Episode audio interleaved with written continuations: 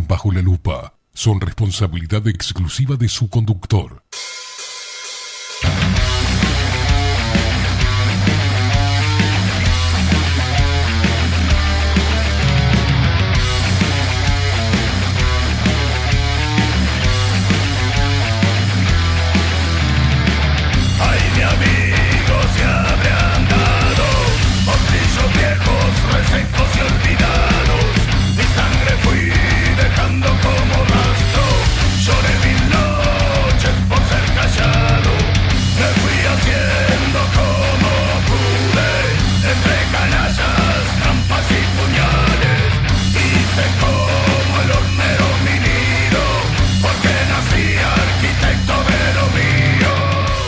Pero muy buenos días. Bienvenidos a un nuevo programa de Bajo la Lupa por aquí por bajo la lupa.uy.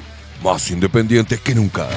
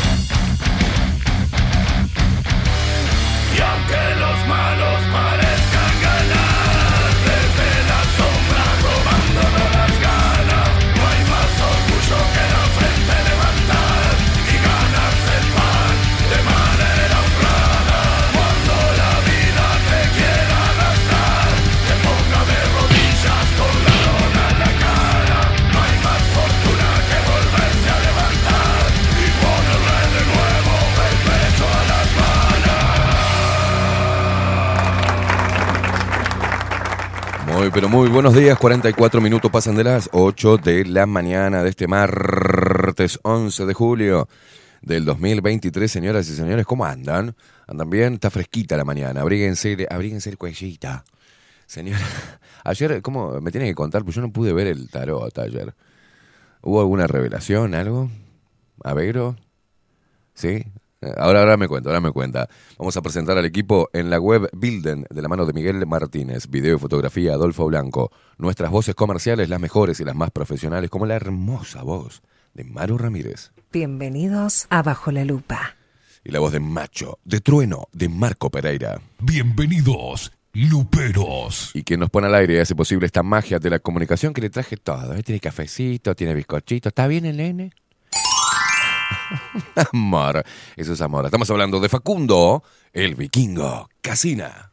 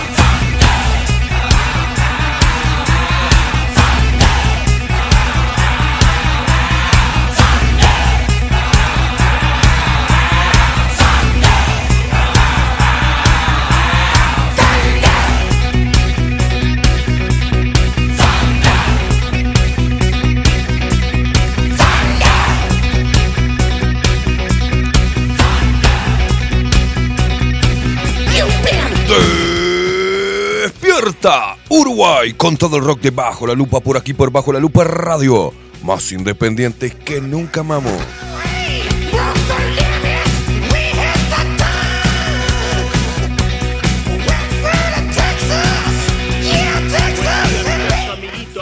genio, crack, buen día, amigazo, amiguito, amigo, genio, crack, ídolo, titán, bestia, rey, capitán de navío, capitán de corbeta, facha, superhéroe, locura, guerrero, toro, gladiador, pantera.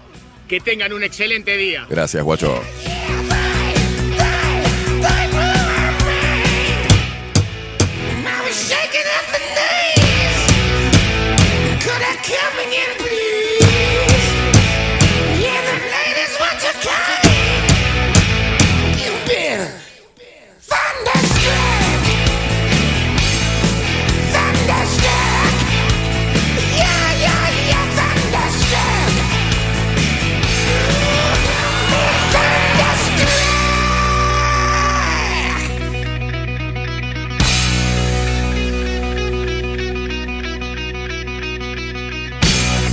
Rock, sí señor, porque bajo la lupa trajo el rock a todas tus mañanas para que te levantes bien intolerante, saltes de la cama, te pegues un bañuelo y salgas a la calle a ganarte el pan de manera honrada, loco, poniéndole siempre el pecho a las balas y vos, hermosa, diosa, símbolo sexual uruguayo, tótem de la fertilidad.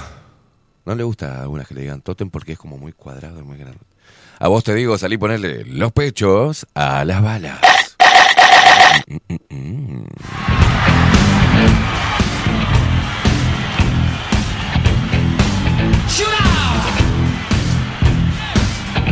A mover el toto.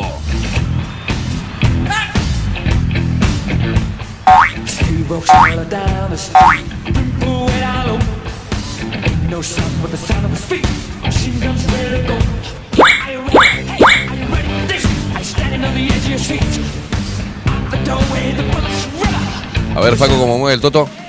¡Apa! Se despierta todo el país.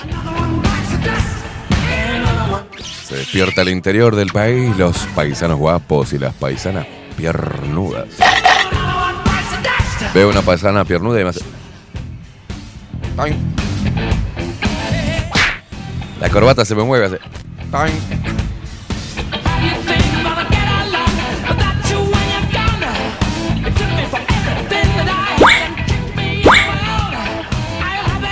Bueno, se despiertan los montevideanos. ¡Ay, qué horrible! Se despierta el 40% de los montevideanos. ¡Vamos!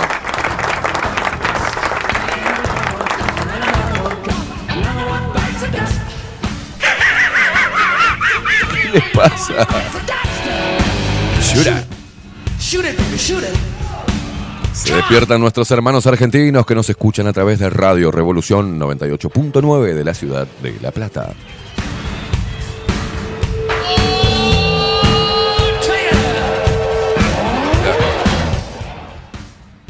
Anduvo Vero por acá, ¿no? ¿Qué hace? Gira, gira sin el... La reina del choclo.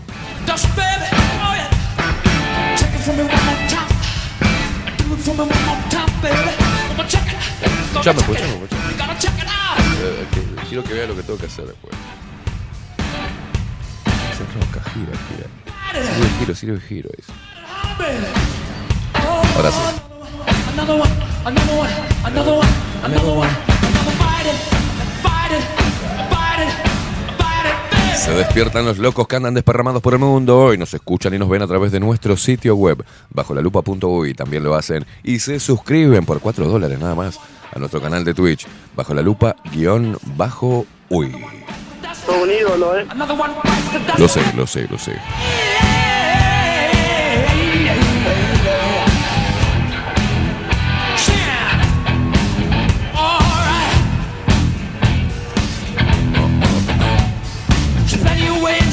Seguís a través de todas las redes sociales, arroba bajo la lupa uy, en Instagram, en Twitter, en Facebook. Y a mí me seguís también en mi nueva OnlyFans, Esteban Nutria.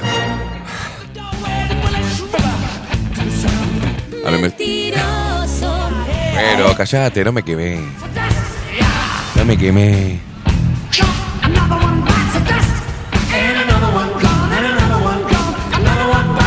Seguís a través de todas las redes sociales, arroba Esteban Caimada. Es muy simple. ¿Cómo te comunicas con nosotros? A través de Telegram, loco. 099-471-356.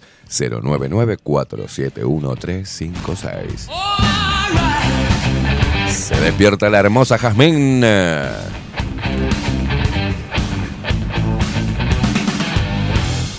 Y los primeros mensajes que nos llegan es el de Jazmín, divina. Ahora te mando, Facu, para que pases el videito cómo se despierta la pequeña luperita que me imita toda la mañana. Que si no, si llega tarde al saludo inicial de Bajo la Lupa y se, se pierde Despierto Uruguay, se enoja.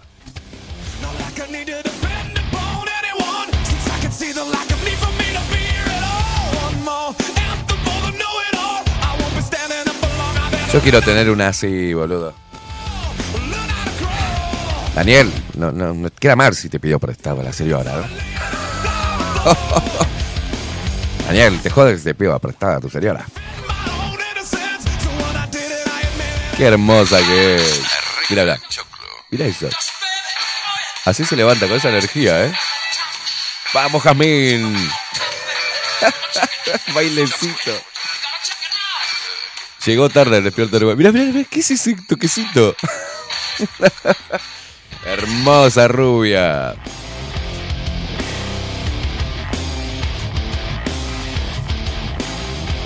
Qué ganas de comértela, boludo, cuando. Mira, recién levantada y con ese humor.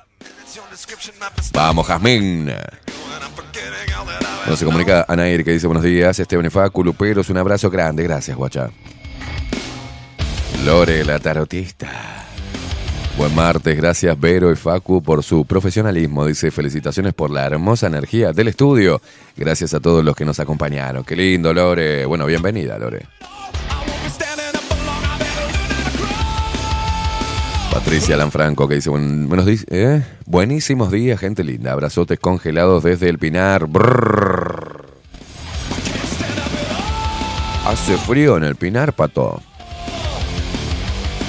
Dice, ah, bueno, así todos los días así de lindo no. Dice, me distraes, criatura. Para vestirte sos más sargento que Yoruba. Gracias, Patricia. A ella le gustan mis camisitas y eso.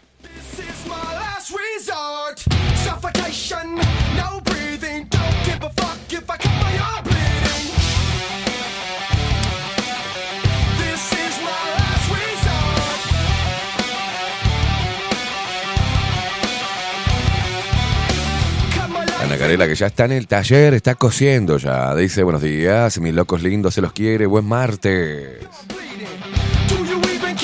Está llegando la barra twitchera loca. María del Huerto dice, bueno, muy buenos días. Caimá de Facu, buen martes para todos. María Luisa que dice muy buenos días a todos. También nos manda una florcita. Facundo que dice buen día. ¿Qué haces saludando ahí? ¿Qué haces ahí? Soy educado. Soy educado. Muy buenos días, Facu, dice María del Huerto. eh, por acá. Muy buenos días, Esteban. Gracias, María del Huerto.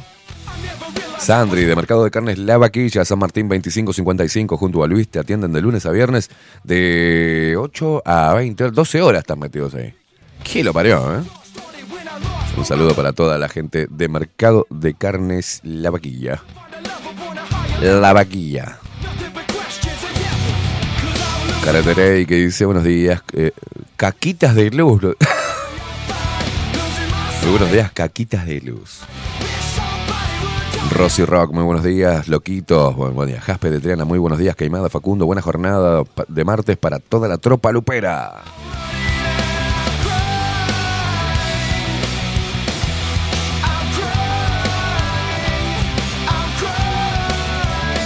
Claudia Lan, ¿cómo Claudita? Buen día Luperos y Facu, buena jornada. Dice, buen día locura, dale suave a las baquetas. No le doy suave a nada. Se terminó el Esteban suave. Ahora le le doy.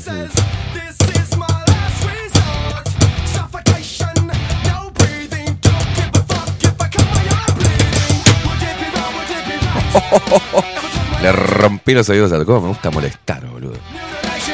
Coco Leite, muy buenos días. Luperox, gracias.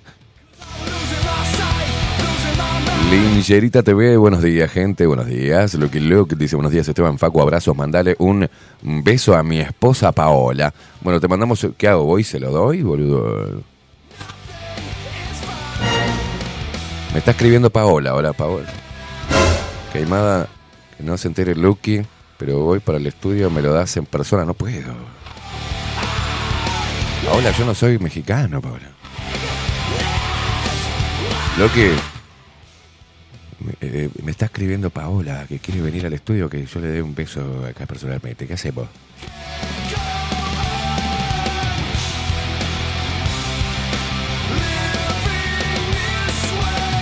¿Cómo anda, Facu? ¿Cómo le va? ¿Cómo eh, llegó congelado con la moto? ¿Cómo Eh, anda? Casi, cuasi. Cuasi. ¿Pudo Eh, descansar ayer? ¿Comió rico? ¿Lo atendieron bien? Eh, me cociné yo, pero sí. Opa, ¿qué hizo? Milanesa con papa frita. ¡Qué rico! Qué bueno que trajo, ¿no? Para compartir acá con, ¿no? Quedaba Al una, mediodía. quedaba una. Quedaba una.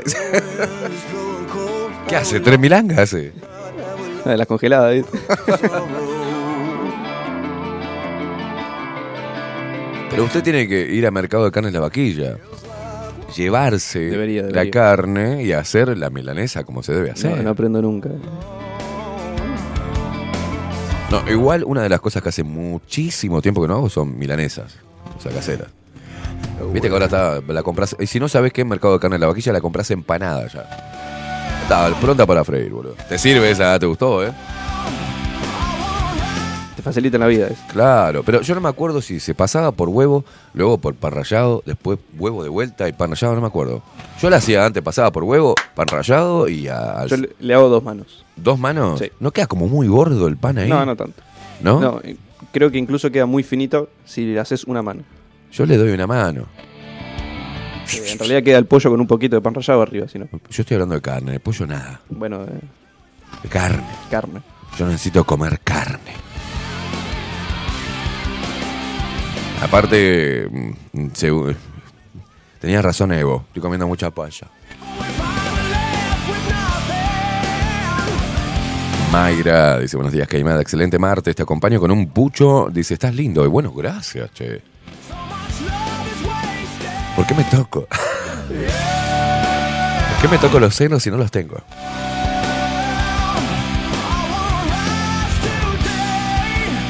Patricia dice, pan rallado apenas, huevo y pan rallado.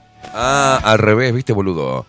Así seca, la, así sin nada de la carne, la tirás al pan rallado. Luego le pones huevo y luego al pan rallado. Buen pique. Buen pique, Bien implementado. buen pique.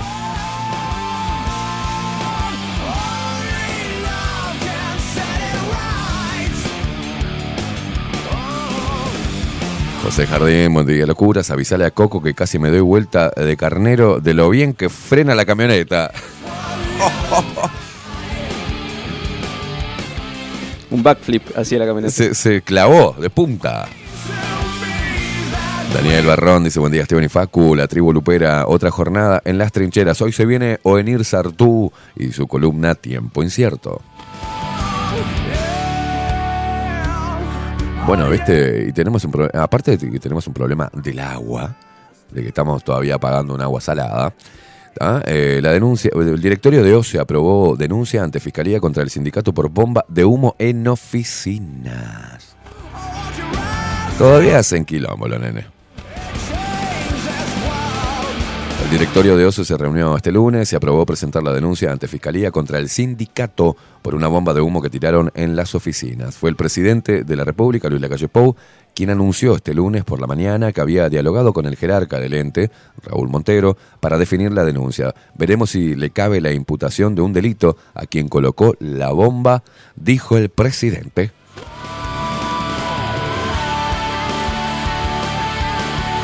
El presidente hablando de esto. ¿Vos decís que ame- amerita? Qué color, ¿eh?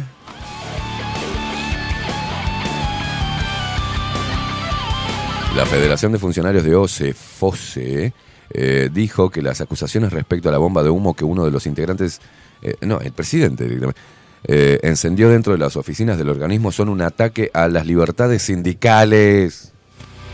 ¿Pero qué libertad sindical hay, papá? Me encajas una bomba de humo ahí, boludo. También buscan quitar el eje de lo realmente importante, indicó en un comunicado este lunes. El hecho ocurrió durante una manifestación que hicieron los trabajadores agremiados el pasado 13 de junio. Hay una filmación, hay una confesión aparentemente de la persona que realizó esto. Se va a presentar la denuncia, veremos si le cabe la imputación de delito, va a cumplir eh, OCE con el deber que tiene de presentar una denuncia ante Fiscalía, dijo ayer Luis Lacalle Pou.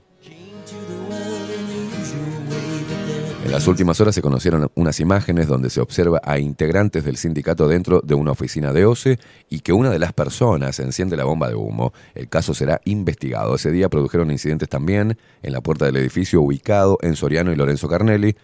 En videos que registró entonces subrayado se observa a los manifestantes queriendo ingresar a las oficinas. Eso fue impedido por la policía que antes había colocado vallas en el lugar.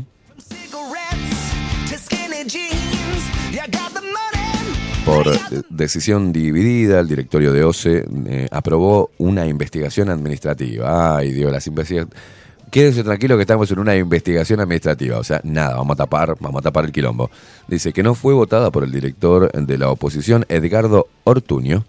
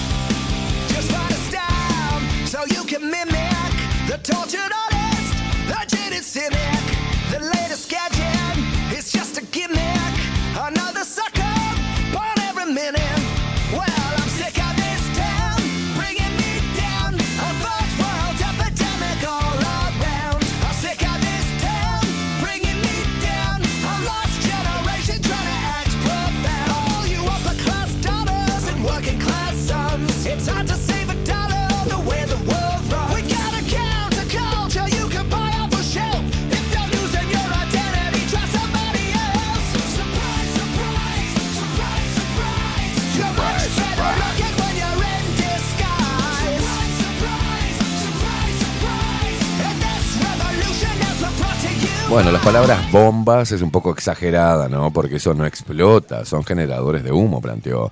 El presidente de la Federación de Funcionarios de OCE reconoció que alguien del sindicato fuiste vos, cabeza. ¿Qué alguien del sindicato? Fuiste vos. Se ve, se ve ahí, eh, de- del vidrio que estaba vestido igual que vos. Eras el único que tenía un buzo de dos colores. Me encanta porque, ay, bueno, alguien, no sé quién fue, el presidente, de la, el presidente de la Federación de Funcionarios de OCE dijo, reconoció, ah, no sé, alguien del sindicato colocó una bomba de humo en la de la empresa total. Boludo, estaba siendo filmado, salame. El No- día... ¿eh? No nos pisemos la capa entre fantasmas. Claro, papá, no me quemé, me dice, me dice el presidente de OCE, no me quemé. A ver, vamos, haceme el no me queme, Facu, por favor. El presidente de la Federación de Funcionarios de OCE, FOSE, reconoció que alguien del sindicato colocó una bomba de humo en la sede de la empresa estatal. ¡Fuiste vos! No me quemé. Te quemó el buzo, pelotudo. Ay, Dios. Fue el pasado 13 de junio cuando el directorio de OCE cerró el periodo de recepción de ofertas para la licitación de la construcción de la planta de, Aracatí en San José. Fueron dos los consorcios que se presentaron, bla, bla, bla, bla, bla, bla, bla, bla, bla. En las últimas horas, el programa televisivo Santo y Seña del Cornudo de Nacho de Canal 4 emitió un informe en el que muestra la grabación de una cámara de seguridad. Es, viral ese, ese video, loco. En la sede de OSE en el centro de Montevideo eh, de ese 13 de junio, allí se ve como una persona coloca una bomba de humo en un pasillo interior pegado a una puerta de ingreso. Por la vestimenta que se ve, el informe da a entender que quien colocó la bomba fue el propio presidente del sindicato de OCE. Y sí, papá. Estamos hablando de Federico Kramerman. Federico Kramerman dijo, sí, alguien- alguno de estos desacatados, viste que no puedo controlar todo, loco. Alguien tiene una bomba, pero te estaban viendo todo, todo el país, te estaba viendo con ese buzo de dos colores, boludo. Qué cosa la gente, ¿no? Qué cosa la gente, esta, estos gorilas, viste, estos monos que no... Queríamos algo pacífico y fue uno y por montos propios encendió una bomba, es libertad. Pero era vos, Kramerman. Aparte, fue, eh, ¿no? Ayer, consultado este lunes al respecto en el programa Desayunos Informales, el presidente de FOSE, Federico Kramerman, afirmó, hay en curso una investigación resuelta por el directorio de OCE que plantea ver qué pasó ese día. Nos asombró ver el video, no por no tener eh, algún problema con el video, sino porque es parte de la investigación y deberían recorrerse los caminos normales y no salir parte de las pruebas a los medios de prensa. Me parece que eso no da muchas garantías. No, lo que no da garantías sos vos como presidente de un sindicato que encajás una bomba de humo en una oficina pública, hijo de puta. Todavía tiene la... Pero ah, yo necesito ver ese programa. En el programa a Kramerman se le preguntó simple y, y- sencillamente y ¿Prendiste bombas de humo en el edificio? No, respondió él. ¡Qué hijo de puta! A ver, señor Kramerman, las cámaras de seguridad muestran que el que prendió era un hombre con buzo gris y bordó. Se nota bien el doble color. Y el único que estaba en toda la puta manifestación con ese buzo berreta era usted, señor. Ah, pero yo no fui. Vos sabés que me robaron el buzo, no se lo presté a un amigo que tenía que te- y no lo voy a quemar. ¿Eh? Ahí tenés el video. También. A ver. Y la bomba de humo que hubo como 30 ese día, digamos, se ve que esa es la única que quedó filmada por cámara de seguridad, la única que permite generar polémica. Este, fue una decisión del, del sindicato. A mí me toca representar al sindicato y no, no vamos a llevar el bulto con respecto a que efectivamente esas otras que se ven ahí, por ejemplo, Pero adentro de- del edificio, ¿esa fue la única o hubo no, más? no, hubo algunas más. Sí, sí. De hecho, hasta están en las redes sociales de las- cualquiera lo, lo puede buscar. Este, yo tengo para decir eso, después, este, O sea que el sindicato decidió tirar bombas de humo dentro del edificio. sí, la palabra bombas es un poco exagerada porque eso no explota, Bueno, pero es un de ¿Qué son bengalas? son, sí, son unos generadores de humo. Este, pero no, en un día de paro con el edificio prácticamente vacío, salvo quienes no habrán hecho paro porque Pero ¿y con qué- ¿cuál era el objetivo de esa medida? El objetivo era eh, Visibilizar. ingresar a, a ser recibido por el directorio. Yo puedo cambiar un poco el relato que se dijo ayer porque si se sigue con atención las cosas, en realidad nosotros nos encontramos con la policía eh, antes, no después. Digamos, nadie la llamó porque estuviéramos nosotros. Más bien este, llegamos y, estaban allí directamente también las, las fuerzas de choque. O sea que no, Ay. Depende cómo uno quiera plantear las cosas, se puede generar una polémica o no. Lo otro que tengo para decir del informe de ayer es, eh, yo agradezco todo la- el periodismo que de- desde hace meses viene tratando con mucha seriedad este tema del agua y entiendo también... eh, No, no, no, no. Un, un, un payaso. No es más fácil decir, sí, mira, yo coloqué la, la bomba y asumo las consecuencias, como presidente de, de OSI. Queríamos visibilizar la protesta y, lo hicimos. ¿ah? Es una bomba que, que solamente larga humo y lo hicimos. Si me cabe pena, la cumpliré, pero fui yo. Es más fácil, ¿no? Poco de huevo, hermano. Ay, no sé quién tiró la bomba, pero sos vos. Kramerman, sos vos. Ay, yo no sé, cuando fuimos estaban las fuerzas de choque y la, y la policía. No sé. Me remonta a tiempos oscuros dentro de la democracia, ¿no? Dale, es lógico que va a estar la policía. Están todos ustedes manga de gorila, o sea, a ver. Ay, Dios mío. Qué hermoso que es Uruguay, ¿eh? Y qué hermoso que son los sindicatos. Claro, Coco Leite dice hay que vestirse de negro y capucha, Kramerman. Tengo que explicarte todo. claro, tendría que hacer un curso acelerado con Irma Leite. Que manda a todos los pibitos, ¿viste? Todo encapuchadito. Es fácil.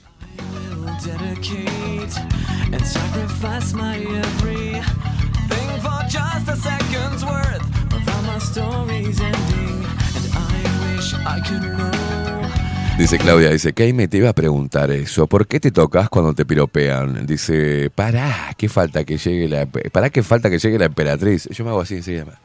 Es como que me toco el pecho. Me da como una sensación como que, que me están desnudando, ¿entendés?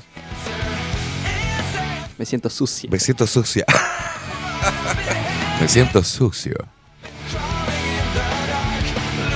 Keime, cuando te agarro te portas... medio- Ah, Vení que te refresco la nutria. Ay, qué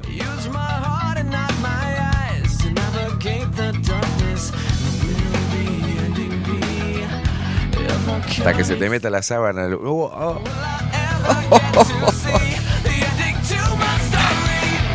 ¿Qué pretende usted de mí, canalla?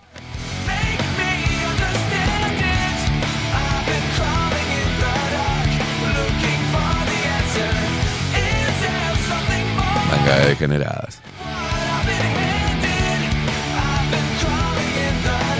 Bueno, apareció el gaucho. ¿Quién ganó el truco que estaban jugando a, las cartas en el programa de Vero? Yo. Gaucho, te digo algo. Tres, tres mensajes, boludo, más y te bañamos por media hora. Tené pronto el baneo de media hora porque es insoportable, gaucho.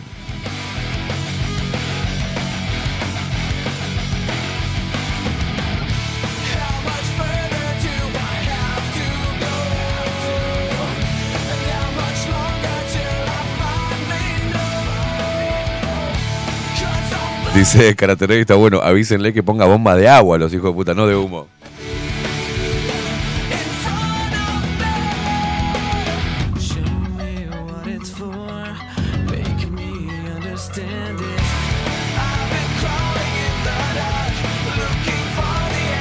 No, Lucky Luke dice que la mujer, Paola, está llegando acá para que le dé un beso y le pregunte, le pido permiso a él y dice, prendele cartucho, papá.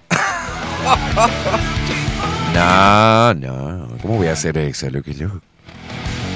Un saludo para Paola, la esposa de Lucky Luke, que no sé cómo se llama. Paola. No, boludo, eh, él, Lucky Luke. ¿Cómo se llama él? Ella sí, yo sé. ¿Por qué le tengo que mandar un, un- mandar un saludo a tu esposa, Paola? Mandame, ven, ¿qué querés que le diga a ella? Mandar un saludo a mi esposa, Paola. Hola. ¿Qué querés que le diga, boludo? Hola, Paola. Te mando un saludo.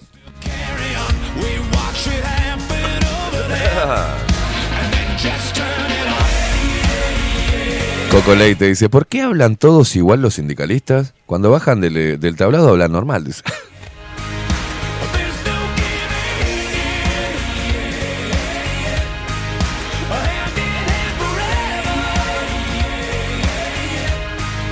dice. Coco, lógico que va a haber eh, fuerza policial. ¿A quién van a llamar? Eh, al payaso Pildorita, dice. El Estado usa su brazo represivo como usa estos supuestos, como usan estos supuestos representantes de los trabajadores que hablan con idioma sindicalista. No, queríamos visibilizar la medida y para ello los compañeros. oh.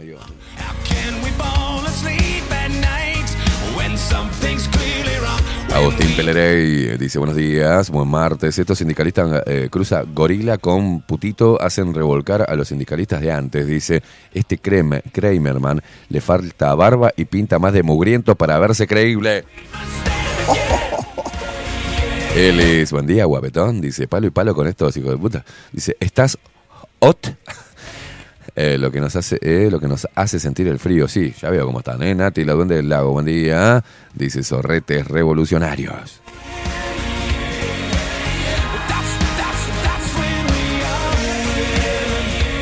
Ana Carela dice, si te agarro te dejo pidiendo agua por señas. ¡Ah, la mierda!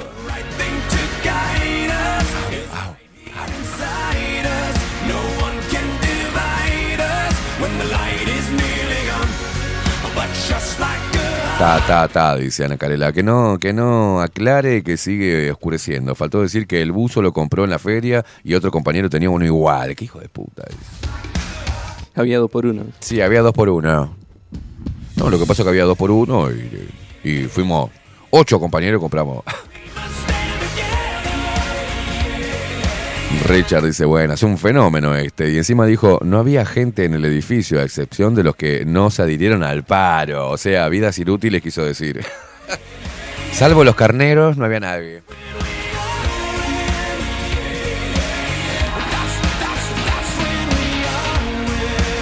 El toqueteo que te haces, queimada, dice Lore, es un preparativo. Cuando llegue la emperatriz serás tocado. Dale, que. Luego, vos dale que va a llegar la emperatriz, no viene mal. Me estás mintiendo, Vero. Todos los días paso mirando así por el balcón a ver si viene- no, no viene nadie. Milton. Y cuando las veo pasar y es una rubia, le digo, llave. Emperatriz. Y miran para arriba, ¿este mongólico quién es? Emperatriz. Llave. Laura dice, cállate. ¿Qué haces? La que sabes todo. Te calmas. Uy, esto qué lindo.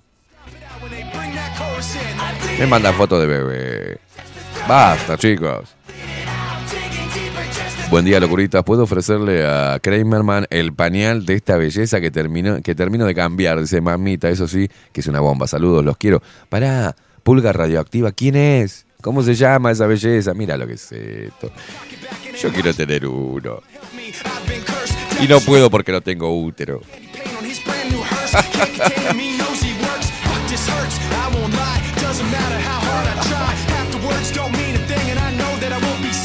Mira qué cosa tan bonita. Pulga radioactiva. ¿Cómo se llama? Jorge Tavitian dice, eh, mm, mira que nenes del Zucca, no puedo abrir eh, links de Facebook porque no, no tengo. Después dice, buen día, ¿quién es la emperatriz? Carolina, no tengo idea, boludo. Dice Agustín, paciencia, ansioso de mierda. Estás en temporada de cortesanas, dice la emperatriz viene en primavera. Cortesanas, me encantó. ¿Qué le tengo que decir así con voz de- de banana? ¿Qué querés ser, mi cortesana? Deja fluir, queimada, dice. Cuando te dejes. yo- es que yo la busco, Ulises. Dice, cuando dejes de buscar a la emperatriz se te va a aparecer de la nada, confía, no confío, yo ando preguntando ahí.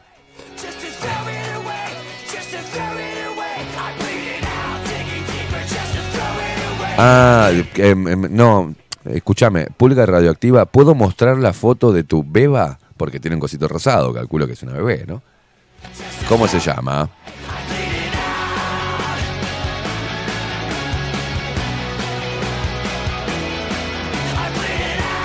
Dale, Karen, dale.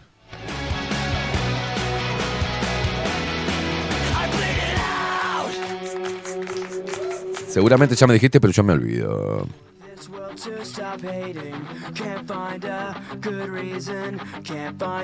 Sí, ya sé que sos vos, Karen. ¿Cómo se llama, boluda? Porque ayer Vero me hizo calentar, lo mismo.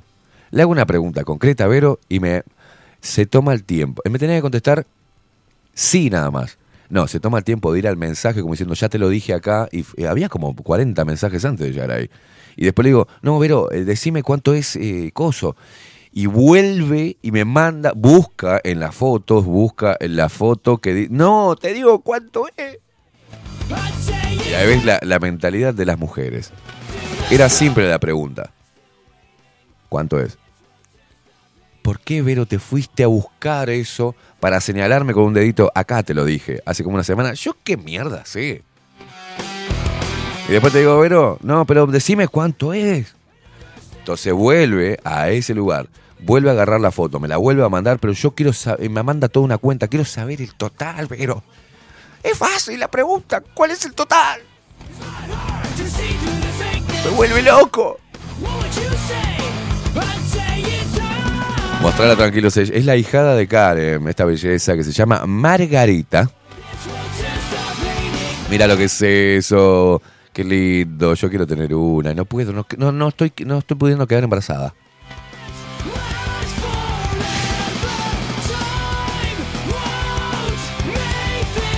Tengo una N de cobre.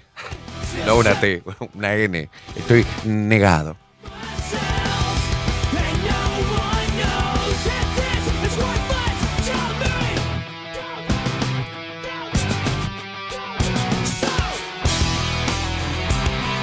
Queimada, dice Mayra. Eh, pregunta seria. Si hubieras sido mujer, ¿cuánto, ¿cuántos hijos hubieras parido? Dice. Porque amas a los niños. Y si hubiese sido mina, primero hubiese sido una torranta. Viste que todos los hombres decimos lo mismo, ¿no? Ay, si hubiese sido mujer, hubiese sido una putarraca.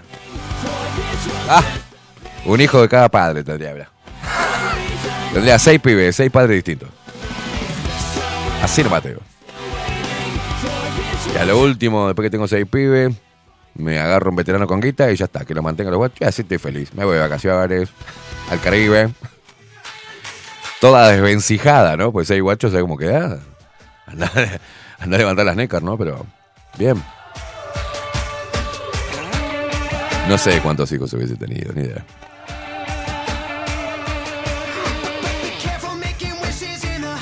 No, porque hay que ir en contra de todo, ¿viste? Porque es un filtro también. Vos estás enfrente a una mujer y decís, mira, yo me quiero casar y no, no, no es que esté desesperado, pero me gustaría casarme y tener eh, un hijo. Hacen. Quedan como en pausa así. Ay, disculpame que eh, dejé el agua en- en- en el fuego.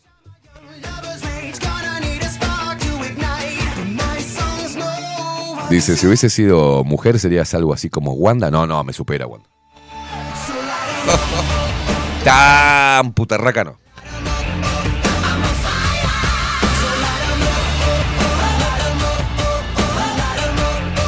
Opa, opa, opa, opa, opa, opa. Atención, paren las rotativas. Paren todo. Lore le tiró las cartas a Vero. Y Vero está disfrutando sus últimos tiempos de soltería. ¡A la mierda!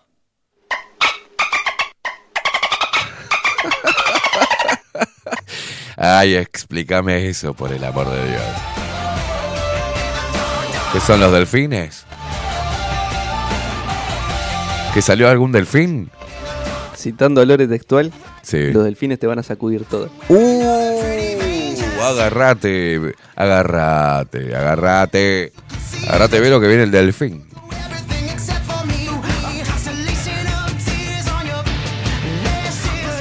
Facu fue testigo y la audiencia también, dice. Sí, se lo haré. Bueno, se, se, nos, se, nos, se nos empareja a Vero. Cuidado, viste que Vero la lleva de cachete. Es como, nah. Vero es como Clark Kent, ¿viste? Es como que se pone los lentes, tiene, tiene otra, pero tiene una vía secreta que no sabemos, no tenemos acceso nosotros. Se pone el antifaz y sale. Soy el terror, calete de la noche.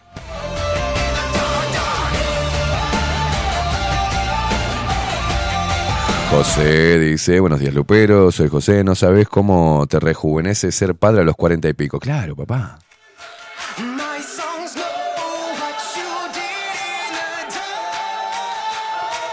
Coco, Coco se quedó con el tema de los sindicatos. ¿no? Cuando era eh, guacho iban a dar una conferencia de prensa a Oscar Groba y Juan Castillo en la Federación del Vidrio y me mandaron a sacar las tapas de las llaves de luz de la pared que daba donde apuntaban las cámaras para que pareciera más pobre. ¡Qué hijo de puta!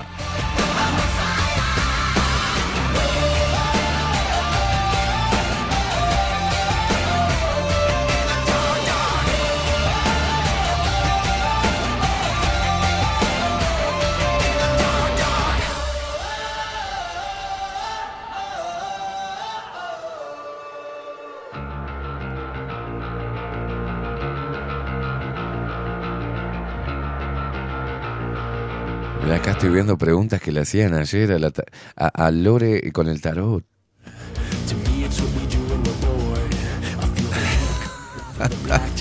No sean ratas vos, vayan y llamen a Lore y paguen la tirada de carta.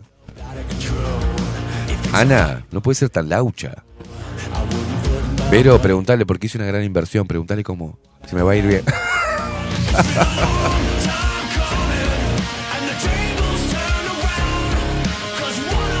Dice, vos andás, este, eh, sí, yo estoy llave, emperatriz, así. Y Vero está, anda en la calle diciendo, caballo, delfines, sacudidas.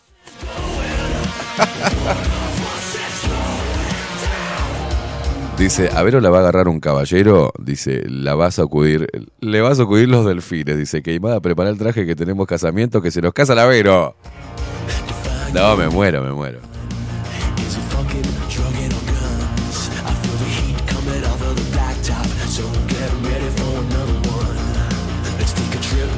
El gaucho eh, se está rifando una bañada, boludo. Yo quiero una tirada, ¿cuánto es? Vos, el gaucho, te queda poca vida acá. Te lo aviso, ya te lo hice. Una, dos. La próxima, para afuera. Porque ya de gracioso parece que quedas pelotudo. O sea, si no mate, digo. Me molesta la gente que no es graciosa. Eh, ¿Qué dije malo? Estás al borde. No te hagas el banana, que ya sé por dónde vas, el gauchito.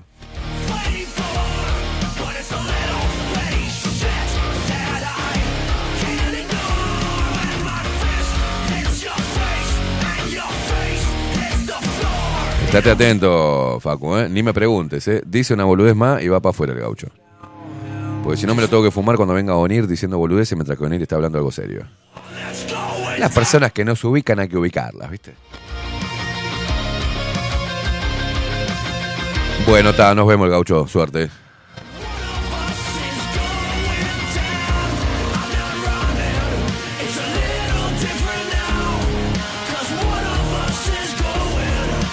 Nos vemos, gauchito. Pará, parame la música que quiero que se vaya. Pará, paren todos. No, eh, no está unir hoy, Gaucho. Tómatela. Dale. Dale que la gente está esperando para seguir escuchando el programa, Gaucho. Estás trancando todo el programa. Dale. Saludame, chau. Dale. Apretá el botoncito ahí, retírate del streaming. Dale. No, lo que no te tiemble el dedito, dale. Va, va, va, Chau. ¿Te fuiste? Ahora sí, seguí con el programa.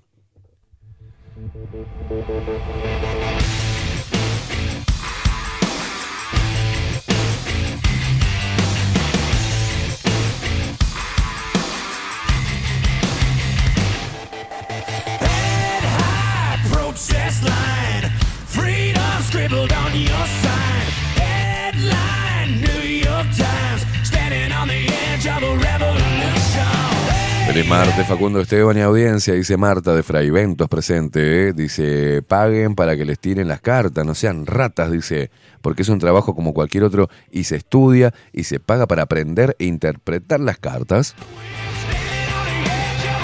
Marta, la defensora del tarot.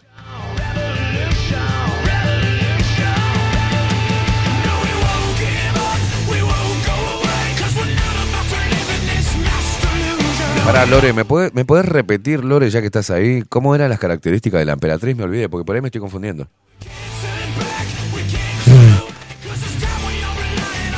Refrescame cómo, eh, cuáles son las características de la emperatriz que, que va a llegar. Le comento para la gente que nunca escuchó eso, Lorena me tiró las cartas en vivo y me dijo que por ahora había una doncella, una llave y la emperatriz que va a venir más adelante. Que la pero no me acuerdo lo, no me acuerdo lo. Chao, el gaucho, chao, dejá, chao. A ver, ahí va, seguí, seguí, Lore. Yo quiero saber. Me dice, es una dama seductora, es astuta. Me asusté, pensé que decía es puta, pero no, es astuta. Es una dama seductora, es astuta, es elegante. ¡Opa! O sea, viene algo mal vestido, no es. ¿Elegante qué sentido? ¿En su vestimenta o en sus movimientos y en sus formas? Eh, Elegante mira así. Hola, soy la emperatriz. Soy la emperatriz. Tri, tri, tri, tri. No. Si me avisa cinco estoy porque sabe cómo soy. Su gato. Gracias, Facu. Es. Vamos, vamos, vamos. Opa, uh.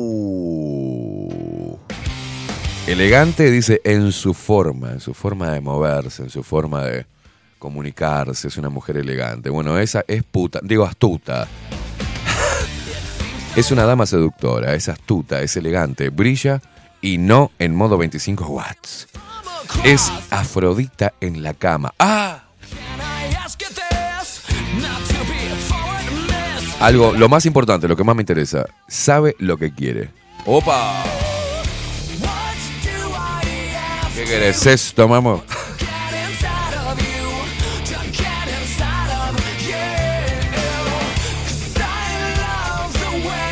Y dame una descripción de la doncella, por las dudas.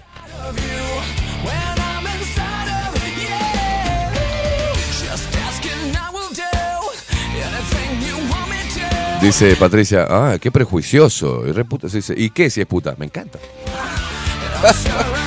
Yo solo pregunto.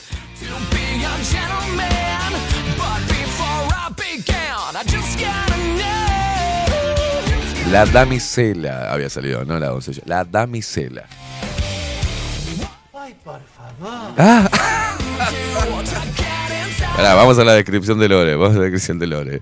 Eh, yo le pregunto, ¿cómo, cómo es la, la- la emperatriz, la que va a llegar? Dice, bueno, es una dama seductora, es astuta, es elegante, brilla y no en modo 25 watts. Es Afrodita en la cama. Ay, por favor. Ay.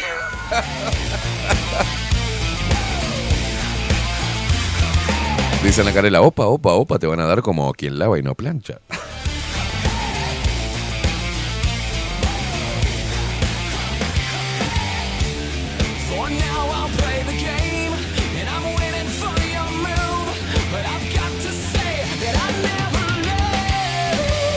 La hermosa Cintia dice, buen día Esteban y Facu, buen martes para todos. Wilson también anda por ahí que dice, buenos días Sorretes. No, el elegante lo- eh, dice, lo escucho de, de- Lo escucho, soy Frodo en la cama, la llave de la camioneta y te doy la... No, no.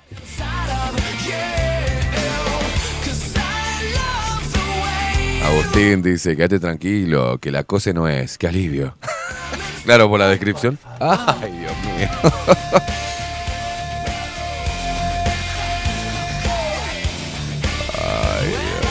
Richard, si, si es puta son más ingresos para la casa. Ay, lo mira por el lado económico, Richard. Me hace factura con Ruth. Sí, sí, sí, sí, sí. Cons- consumidor final. Ay, Dios.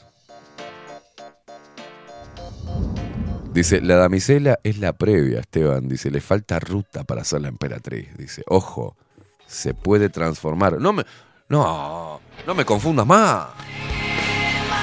No me confundas más. O sea, pará, Lore, al final quedé más confundido que...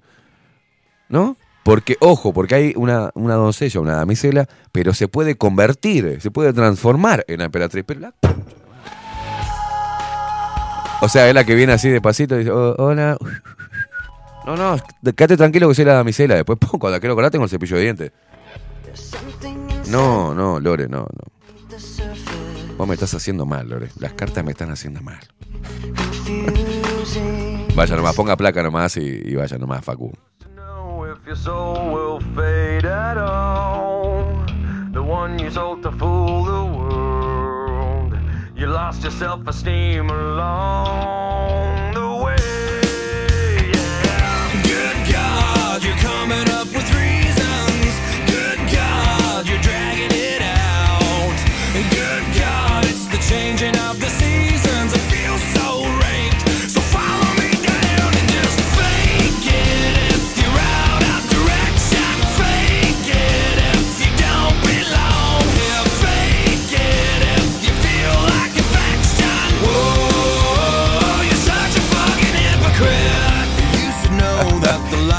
Dice, te van a dar como chancleta cagada contra el piso. Dice, prepara la cuerpa.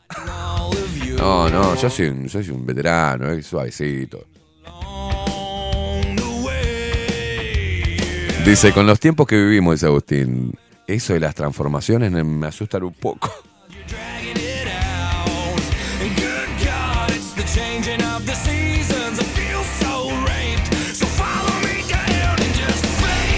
Nati, desde Jacksonville. eh, Buen día, chicos. Dice, buen martes, igualmente para vos, Nati. Lourdes, buen día. Dice, ¿cómo están? Buena semana, besos.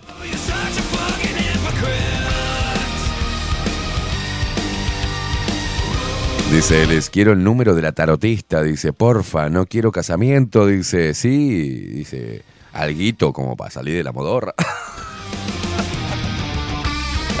Dios mío, Elis. Pero qué vieja degenerada, ¿verdad?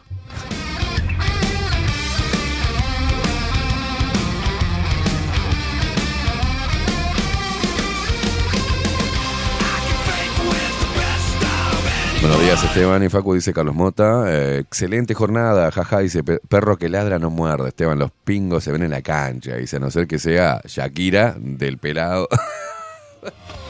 Pero la Shakira de, de Gerardo Nieto, dice, no, no. Ah, no, no, Ana, primero tantea que no tenga manguito, dice, no.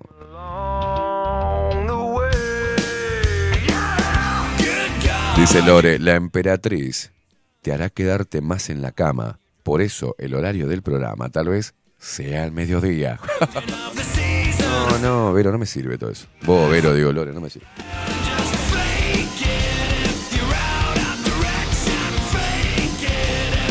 Bueno, basta, vamos a meternos en los titulares. Basta de joda, porque empezamos así y terminamos hablando de cualquier cosa.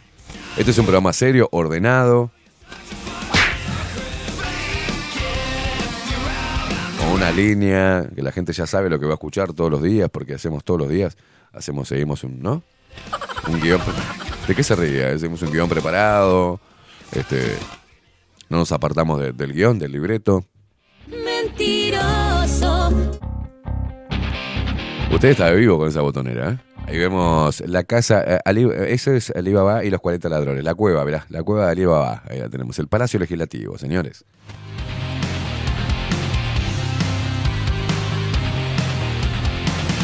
Ya llegó Ovenir, hacete un cafecito, Ovenir.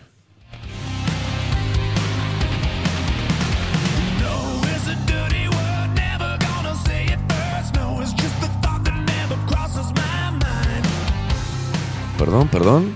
Richard dice, ¿serio y ordenado? ¿Te volviste Radio Sarandí? ¿Por qué se ríen? Para, Ana Carela se mata la risa. Serio y ordenado. O sea, va a hacer reír que iba. y si no me tienen fe. Juan Durán dice, buen día Luperos, abrazos desde las nubosas tierras de Salto.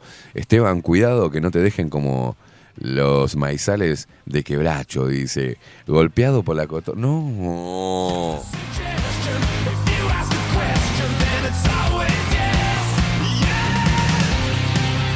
Bueno, basta, por favor. Este, un poquito está bien, pero nos metemos en los titulares de esta mañana. Los titulares. Veamos qué dicen los principales portales hegemónicos de noticias para seguir manteniendo a la población distraída y discutiendo sobre temas que no representan el verdadero problema del globalismo. Ay, Dios. ¿Tenés, tenés la botonera que dice ahí lo tenés, el pelotudo. O el qué boludo, qué pelotudo, mami, mamita. Bueno, porque este pelotudo, este pelotudo, ¿ah? estamos hablando de Babi Checopar. Ahí lo tenés al pelotudo. Babi Echecopar propone alquilar a Luis Lacalle Pou como presidente de Argentina. Ponemos plata entre todos. Ay, Dios mío. Qué boludo, mamita querida. Ay, mamá. Pero te lo mandamos gratis, boludo. Vayan a estudiar. Claro, viste, se hacía el inteligente, por Dios. Argentina está, está estancada, en el- ¿no? Es uno más pelotudo que el otro, los periodistas argentinos. ¿Qué les pasa, muchachos? No llegó, ¿no? No llegó el, orden mundial a Argentina. Argentina todavía sigue con los 60, ¿viste?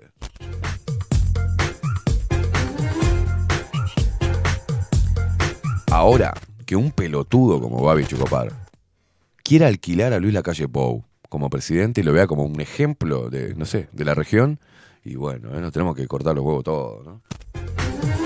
Hay gente que lo escucha de estúpido. Sí, hay gente que lo escucha. pero- En Argentina, en Argentina puede pasar cualquier cosa. Le mando un abrazo, ¿eh? Pues, Yo soy argenguayo, tengo mi corazón en Argentina, pero tienen este tipo de pelotudos que quieren alquilar Luis Lacalle Pou para ser presidente. Pero por el amor de Dios. Deja de recibir sobres, Babi.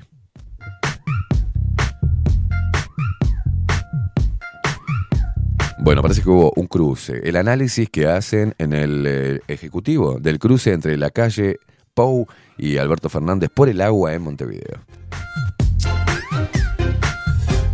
Se fueron a comer juntos un asado, ¿se acuerdan? ¿Qué se van a pelear? Hacen esto para que la gente se distraiga.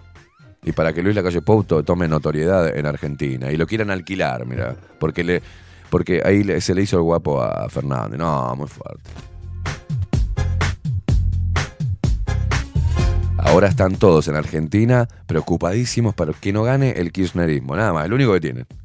Eh, pueden vacunar a toda la población, hacerlos mierda, pueden robarse todo, eh, no importa nada, ellos no quieren que ganen los kirchneristas, nada más.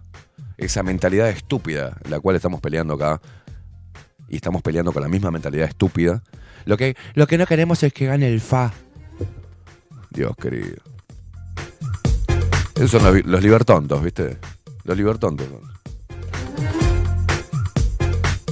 Bueno, sigamos con estas importantísimas noticias. ¿eh? Medidas gremiales del Zunca afectan construcciones de grandes obras en Maldonado y en Montevideo. Dale al paro y dale al paro. Bueno, los detalles de la millonaria estrategia de Europa para impulsar inversiones que tiene en la mira a quién? A Uruguay.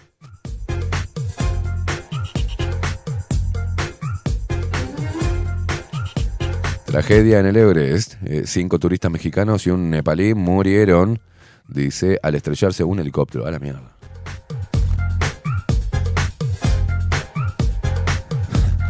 Menos mal que nos pusieron cinco, cinco turistas y, cinco personas y un nepalí, ¿no? No se meta con mi madre. Mauricio Macri responde a Cristina Kirchner por el gasoducto. Y ahí va. Vos sabés que es un calco esto, de la misma mierda, ¿eh? Uh, parame, parame, parame, parame, parame todo. Porque este es una notición, ¿eh? Ojo, ojo que esto puede ser un antes y un después en el Uruguay.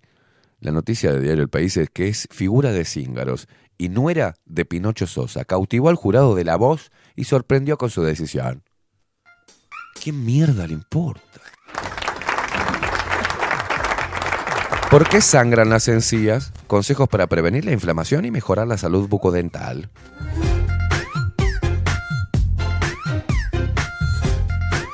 Bueno, Ministerio de Economía buscará un incremento en fondos, de fondos para ANEP en la rendición de cuentas.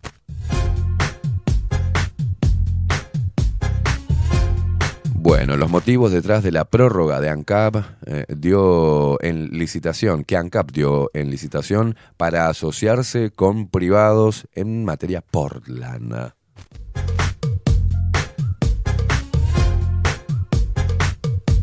Oh, paren la música, paren la música. Otra noticia trascendental, ¿eh? Quiso bromear en su casamiento, hizo un chiste, pero el juez no lo tomó bien y le anuló el matrimonio. Ay, Dios mío.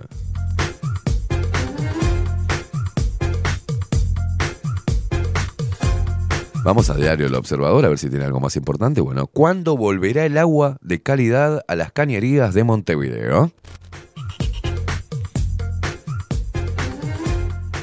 Bueno, esto proyecta el Ministerio de Medio Ambiente. Y no puedo acceder a ninguna noticia. ¿ah? No me deja porque todavía no le ingresé la clave de acceso.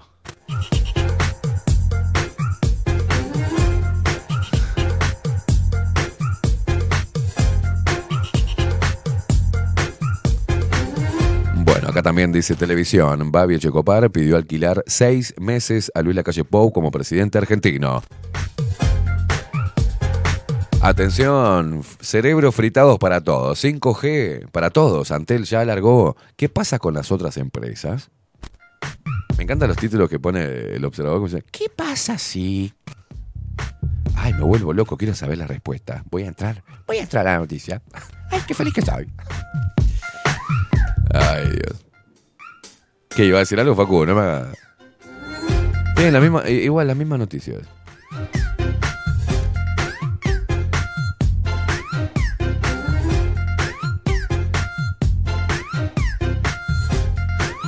La nueva industria que posiciona a Uruguay como líder regional, con 11 startups de innovación tecnológica, Uruguay es uno de los países que más destaca en el continente en Deep Tech. Tech. ¿Qué significa tech? Deep Tech. Deep Tech. Perdón, Deep Tech. ¿Qué significa? Ni la más puta idea. Tecnología profunda. Ah, no sé.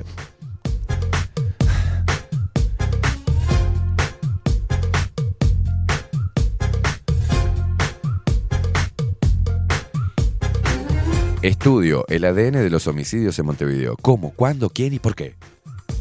Esos son los títulos de, en serio, eh, del observador. eh. Está re preguntón el observador.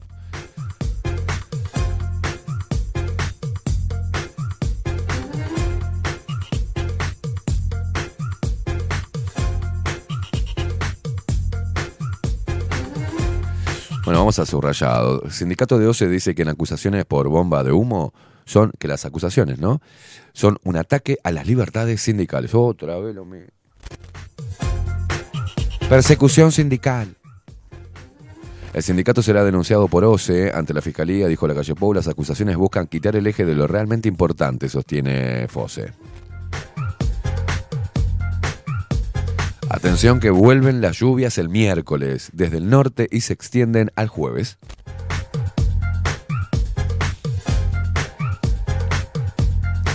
Ah, bien. Azucena. La ministra Arbeleche, ministra de Economía, estima creación de 12.000 puestos de trabajo y crecimiento económico de 1,3%.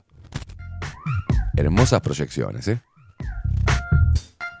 Bueno, continúa aumentando caudal de Paso Severino y baja el consumo en zona metropolitana. Y acá tenemos la novela, ¿no? Por la cual eh, Babi quiere alquilar a Luis Lacalle Pou para que sea el presidente de Argentina por seis meses. Si hacemos traspaso, viene Alberto para acá, es la misma mierda, les aviso. ¿eh? La calle Pou respondió a Alberto Fernández, fue por mala, eh, dice, por mala intención que la descarto o por ignorancia. Perdón.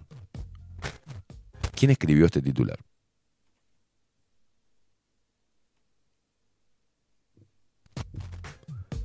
Contexto. El presidente Luis Lacalle Pou respondió este lunes a su par de Argentina, Alberto Fernández, por decir que en Montevideo abren la canilla y no sale agua. Dice, a ver, a ver, puede ser por dos razones. Mala intención, que la descarto, o por ignorancia, simplemente, dijo Luis Lacalle Pou en rueda de prensa en Durazno. Y ahí los argentinos diciendo, "Ah". Ah.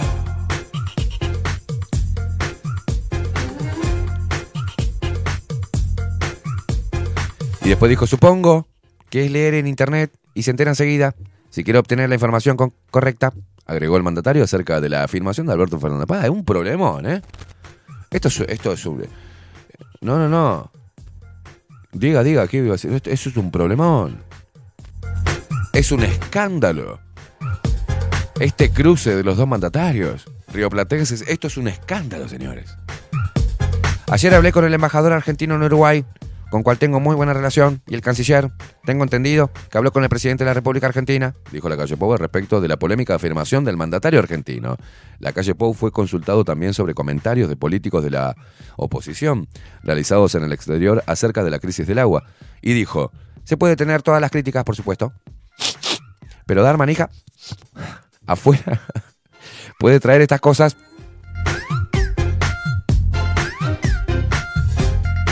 La crítica al gobierno. Sí, pero afuera cuidamos mucho porque trae este tipo de respuestas. Pero cada uno sabe cómo cuidar al país y dónde lo tiene que cuidar, agregó. A priori, y sin perjuicio de ello, Luis Alberto, no Luis Alberto, no, Alberto Fernández, andate, andate el demonio. Dios querido. Qué payasada, por Dios. Qué payasada.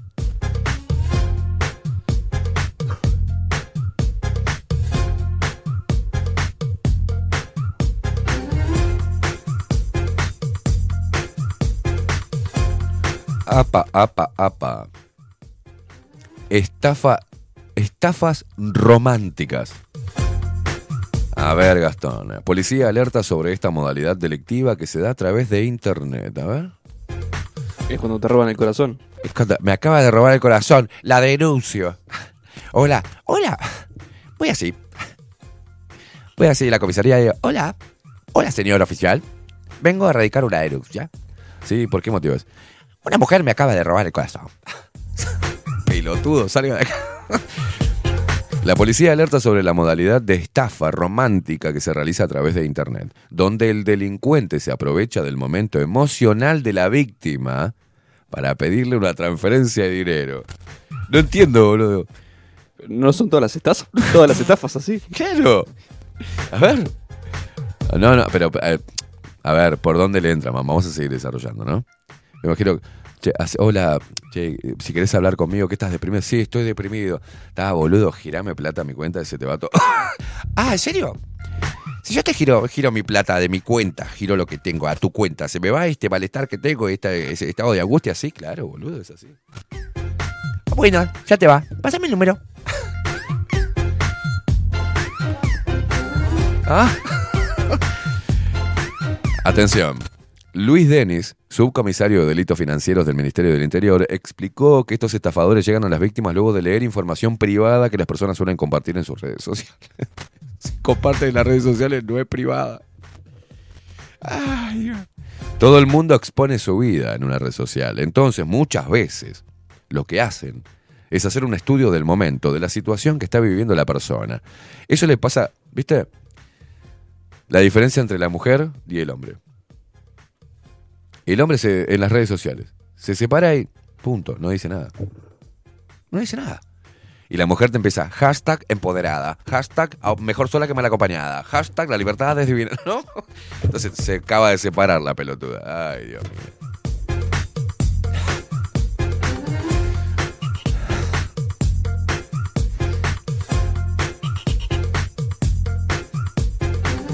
Hashtag encontrando mi centro. Hashtag valorándome de nuevo. Ya nos enteramos que te separaste, mamu. No hinche los huevos. Dejadle hashtag.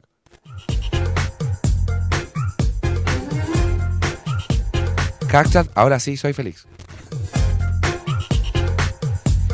Es preferible estar sola que sentirse soledad con compañía. Ah, bla, bla, puta madre.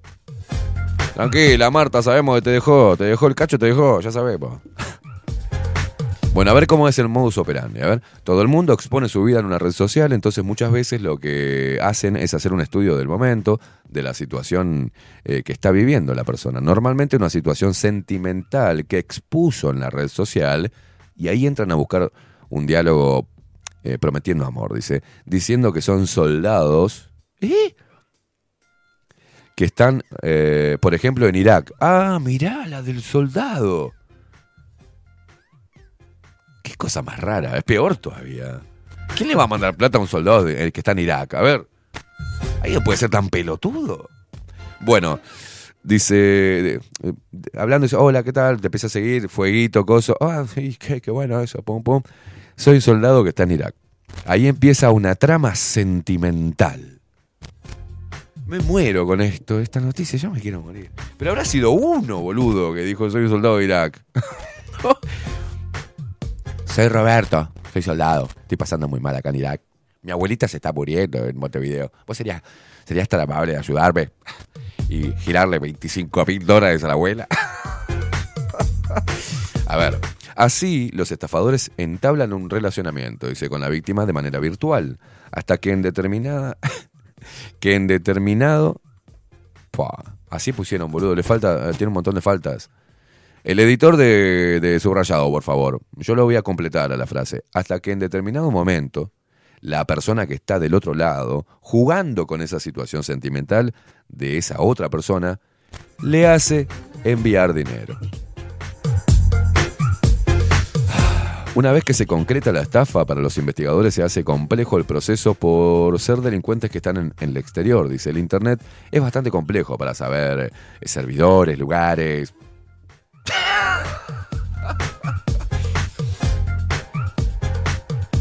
Desde la Dirección de Delitos Financieros se afirma que eh, han bajado las estafas bajo la modalidad del cuento del tío, que tuvo su auge durante, eh, ¿no? Durante la pandemia de, no, no, pusieron todo mal, boludo. Que tuvo su auge un durante, durante la pandemia de COVID-19 y volvió a aparecer la semana anterior con el soldado de Irak. O sea, atención. Para mí que la, la, la- tía de- de- del pelotudo este que dijo, vos sabés, vos sabés que le envié, y no sé si hice bien, 5 mil dólares a un pobre soldado que está en Irak. No, tía, no, pero me dijo que la abuelita estaba enferma. No, tía, no le mande plata. Finalmente, se siguen repitiendo. Lo que pasa es que va a seguir habiendo estafa porque existen pelotudos y no se va a erradicar la pelotudez, hermano. Por más que haga todo lo que quieras, hay gente pelotuda. Y, y- y los tipos están viendo a ver qué perfil es el más pelotudo. Finalmente se siguen repitiendo las estafas con ventas de artículos por internet, por ejemplo. De acuerdo a lo que explica el Ministerio del Interior, la red social de menor seguridad para ellos es Facebook. Coco Light dice, sí, a mí me hicieron suscribirme a un programa por Twitch. Manga de estafadores, sexo. ¿Cómo te van a hacer suscribirte a un... ¿eh? Qué horrible. La estafa de Twitch. Qué hijo de puta, boludo. No, pero Facu, en serio, comentá conmigo. Sin conocer a una persona, por más que estés deprimido, ¿le enviarías plata? No, no- es algo que entre en mis cabales y. eh, no sé. No, Tratar de entender Es lo mismo cuando una... La, la persona, ¿cómo pensó que eso era una buena idea? No, no, no. A mí, eh, una vez, hace mucho tiempo atrás, estaban recién saliendo los celulares y me encantó porque me dijo, me encantaría seguir hablando contigo, pero me estoy quedando sin saldo. ¿Qué cree que te ponga saldo, hija de puta? Y bueno, hablamos otro día, le dije, cuando tenga saldo, ¿no? ¿Qué lo parió? Me encantó eso, me encantaría, viste con los mensajitos de, de- la pantalla azul, era, me encantaría seguir hablando contigo, pero me estoy quedando sin saldo. Y bueno, vamos, extrañémonos. Rozando la manipulación. ¿eh? Sí, no, no, no, no, tremendo. Uy, para que te voy a, te voy a cargar el teléfono. ¿Cuánto querés? Te pongo mil pesos así hablamos mucho tiempo. claro, pero qué hija de puta. La mina, la mina chamullaba ahí, mensajito va, mensajito viene y se hacía una buena recarga sin poner un mango, ¿no? Algún boludo tenía que ir a cargarle de saldo. ¿Alguien cayó en eso? ¿Alguien, alguien, no? Ay, vos sabés qué, emo- qué emoción, una conexión tremenda, pero me estoy quedando sin saldo, me estoy quedando sin internet, no tengo carga.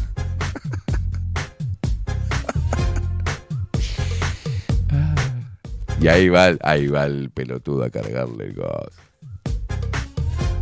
Qué feliz que soy. Qué feliz que soy. Conocí a una muchacha por internet. ¿Por qué caminaba? ¿A dónde caminaba? Conocí a una muchacha por internet. Empezamos a hablar. Estuvimos aproximadamente unos 45 minutos. Y la chica quería seguir hablando conmigo porque le gustó, pero se quedaba sin saldo. Y yo fui y le hice una recarga. Qué feliz que soy. Después no sé, se ve que la recarga no le llegó porque no me escribió más. Pero bueno, soy feliz. Hice una obra de bien. Pelotudo. Bueno, el Instituto de Higiene brindó charlas sobre calidad del agua y posibles afectaciones de los trialometanos. Eso es una palabra para, para piñata. Trialometano. Ay, Dios. El Instituto de Higiene de la Universidad de la República brindó este lunes una charla sobre la calidad del agua y su impacto en la población. Estuvo a cargo de expertos de la academia.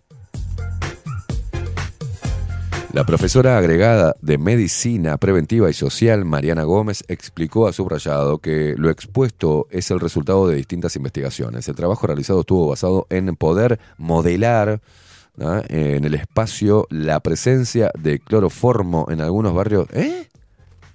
Cloroformo en algunos barrios de Montevideo. Que se duerman todos. Para mí que lo ideal es dormir a todo el Uruguay. Mami, que le encajamos. No, porque el agua la tengo que...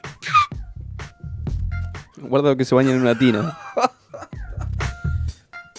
No, no, no. ¿Ya qué más le van a poner al agua, loco? che, me parece que se están dando cuenta toda la población. Me parece que van a quemar todo. Encajale cloroformo. No le podemos poner que se duerman todos. que se duerman todos y vemos qué hacemos.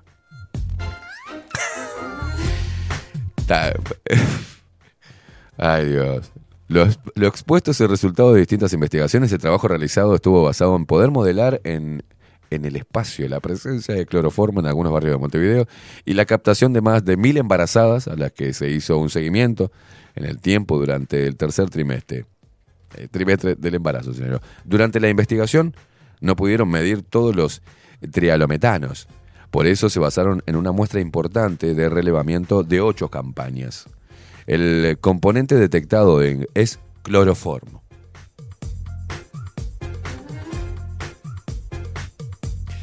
Consultada sobre si estos compuestos químicos volátiles son los mismos que se encuentran en el agua de OCE, Gómez indicó que la calidad del agua es distinta, ya que la muestran... Fua, boludo, ¿por qué escribieron mal? Las muestras, hijos de puta, no las muestran. El editor, se- está de vacaciones, ¿no? El editor de subrayado. Se fue de vacaciones el tipo, dijo. Está viendo bajo la luca. Está, vi- está viendo bajo la luca. ¿Dónde está el editor de subrayado?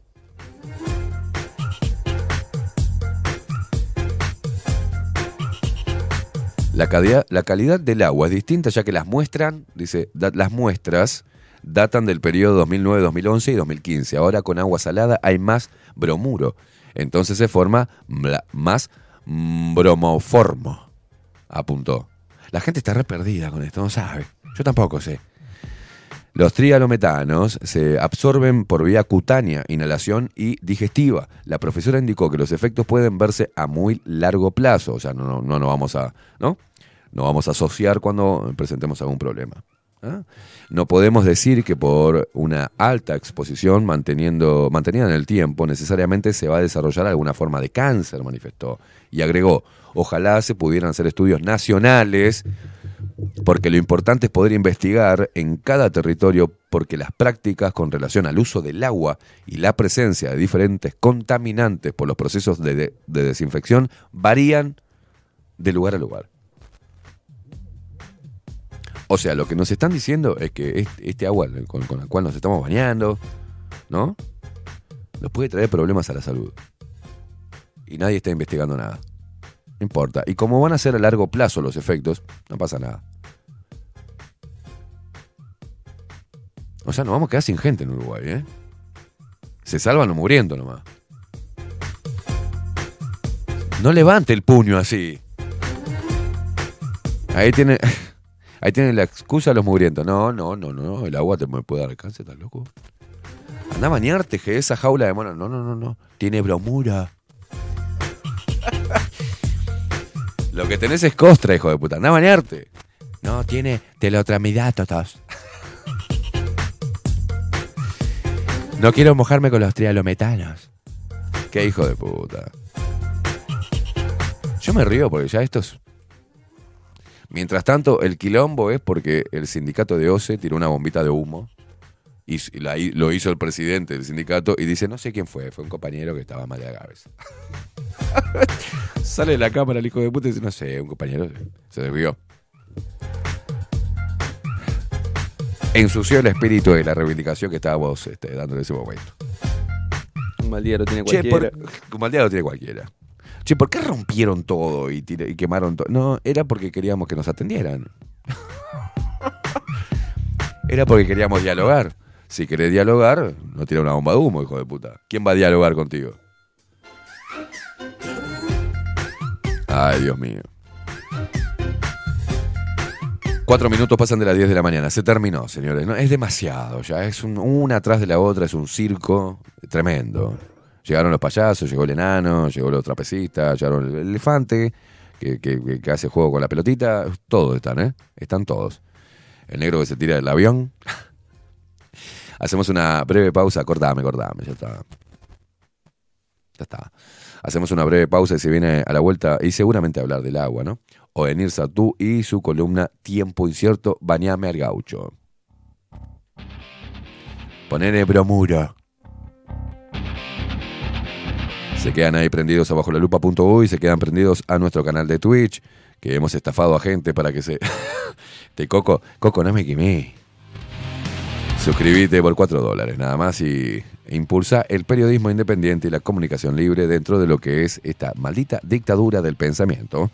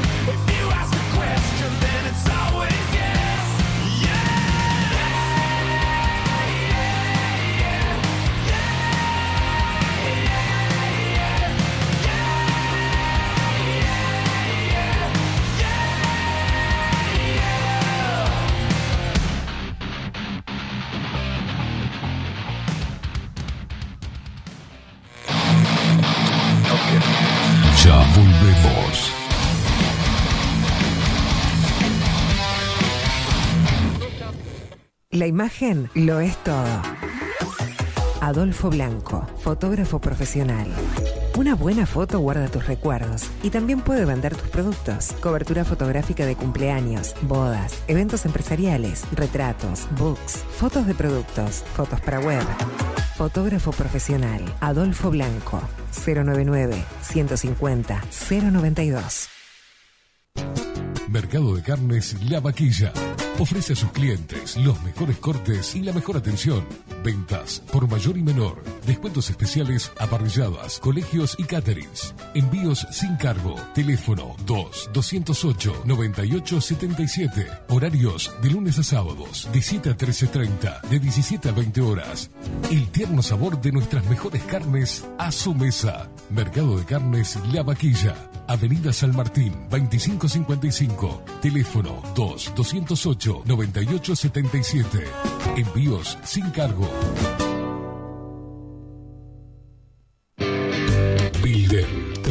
Digital. Creamos la estrategia de transformación digital para que tu empresa avance y se adapte a los desafíos de hoy. Desarrollo y posicionamiento web, community management, planes de marketing digital. Builder. Transformación digital. Comunicate al 094 400 060 o escribinos a hola. Café Jurado, directamente desde la planta hasta su propia taza, siempre garantizando la mejor calidad. Café Jurado, su cuerpo, su intenso sabor y su aroma hacen de nuestro café un placer único. Desde 1912, pasión por el café. Estudio Jurídico Notarial, Perezcal y Asociados. Más de 25 años de experiencia en todas las materias, representando a estudios nacionales e internacionales. Una amplia trayectoria en materia penal, sucesiones y reivindicaciones. Más de dos décadas de experiencia recuperando terrenos ocupados. Torre Gorlero, oficina 20, 21 y 22. 099-309-319. Estudio Jurídico Notarial, Perezcal y Asociados. Mostrá tu mejor sonrisa. En Timbo, consultorio odontológico, te ofrecemos la atención y todos los tratamientos necesarios para recuperar tu salud bucal. Reserva tu consulta diagnóstico sin cargo al 099-750-182. Te esperamos en Colonia 1181, oficina 505, esquina Cuareim. Nombrando a Bajo la Lupa, obtendrás un 10% de bonificación. No postergues más la sonrisa que te mereces. Timbo, consultorio odontológico. 099-750-182. Mercería Las Labores. La mercería más antigua del país, desde hace más de 100 años junto a vos. Tristán Marbaja, 1524, abierto de 9 a 19 horas. Visítanos en www.lanerialaslabores.com.uy. Facebook,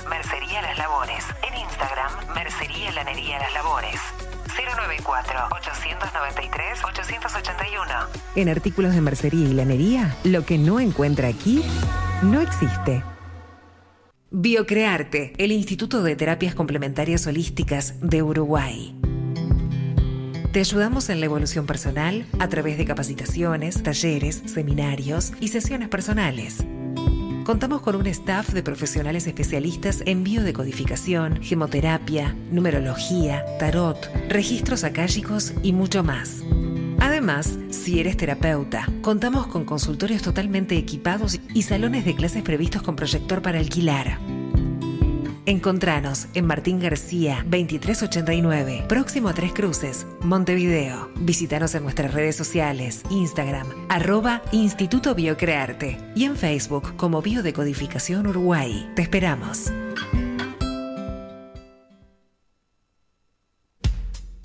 Wolfer Contenedores. Realizamos oficinas, viviendas y proyectos a medida. En Wolfer Contenedores armamos el proyecto para tu vivienda con uno o más contenedores. Visita nuestro showroom en Ruta 1, kilómetro 155-500 y elegí tu vivienda. Wolfer Contenedores para entrega inmediata. Informate al 094-263-705 45 20 31 63 o en wolfer.com.uy. Wolfer Contenedores desde Colonia y Montevideo para todo el país. Grupo Service. Servicio técnico especializado. Huawei, iPhone, Xiaomi. Trabajamos con todas las marcas. Contamos con servicio express. Cambio de pantalla en 30 minutos. Grupo Service. Grupo Service. Reparación de celulares, computadoras y tablets. Encontranos en nuestra web gruposervice.com.uy y por WhatsApp 094 389 568. Salón Libertad tiene todo lo que te puedas imaginar. El salón más completo del centro. Agencia oficial de timbres notariales, profesionales y judiciales. Paraguay 1344. Teléfono 2 938 33. La venta o la compra de tu próxima casa puede ser un dolor de cabeza. O puede que no. Estamos preparados para acompañarte en cada etapa del proceso y que la recuerdes como una experiencia muy especial. Somos un equipo profesional que trabaja en red con más de 500 agentes. Eso asegura una amplísima llegada de tu propiedad a potenciales clientes y un acceso a una base de datos enorme con múltiples opciones, tanto si tu compra es para vivir o para alquilar. Comunícate con nosotros al 091 74 36 62 y seguinos por Instagram, arroba para bienes-bajo. Para bienes, más servicios, mejores negocios. Pescadería El Italiano. Ubicados en el puertito del buceo, les ofrecemos pescado fresco todo el año y gran variedad en mariscos, productos de excelente calidad, llevando confianza a su mesa. Los esperamos con la mejor atención personalizada. Pescadería El Italiano, de martes a domingos, de 8 a 20 horas. Contamos con envíos. Pescadería El Italiano. Comunicate al 2-622-7930 y por WhatsApp 095 43 3502. La Carola. 13 años haciendo las mejores paellas y tortillas españolas de Montevideo. Sus chefs, Marcos y Carola, no solo ofrecen las mejores paellas, sino que también tienen las mejores pavlovas de la ciudad. Cuentan con un jardín exclusivo para tapeos, degustaciones de vinos y reuniones familiares. También ofrecen un menú express con opción de pasta y jugos naturales. De martes a viernes a partir de las 20 horas, sábados y domingos, también al mediodía. Instagram, La Carola Tapas. Gonzalo Ramírez 2225, esquina Juan Polié. Reserva tu lugar 099 24 20 72.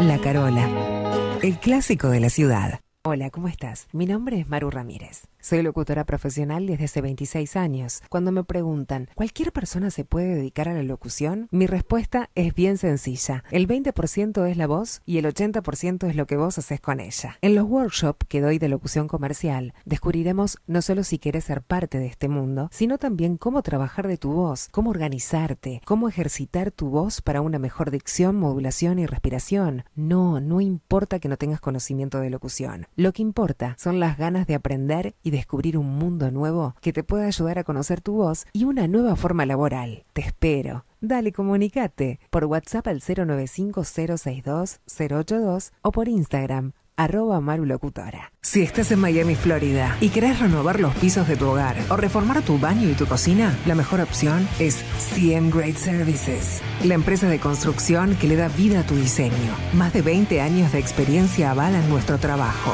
Reformas, revestimientos de pisos, baños y cocinas. En Miami, Florida, CM Great Services. Contactanos al 786 536 8822.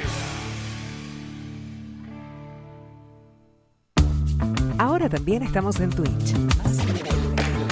Seguinos en Bajo la Lupa guion bajo uy.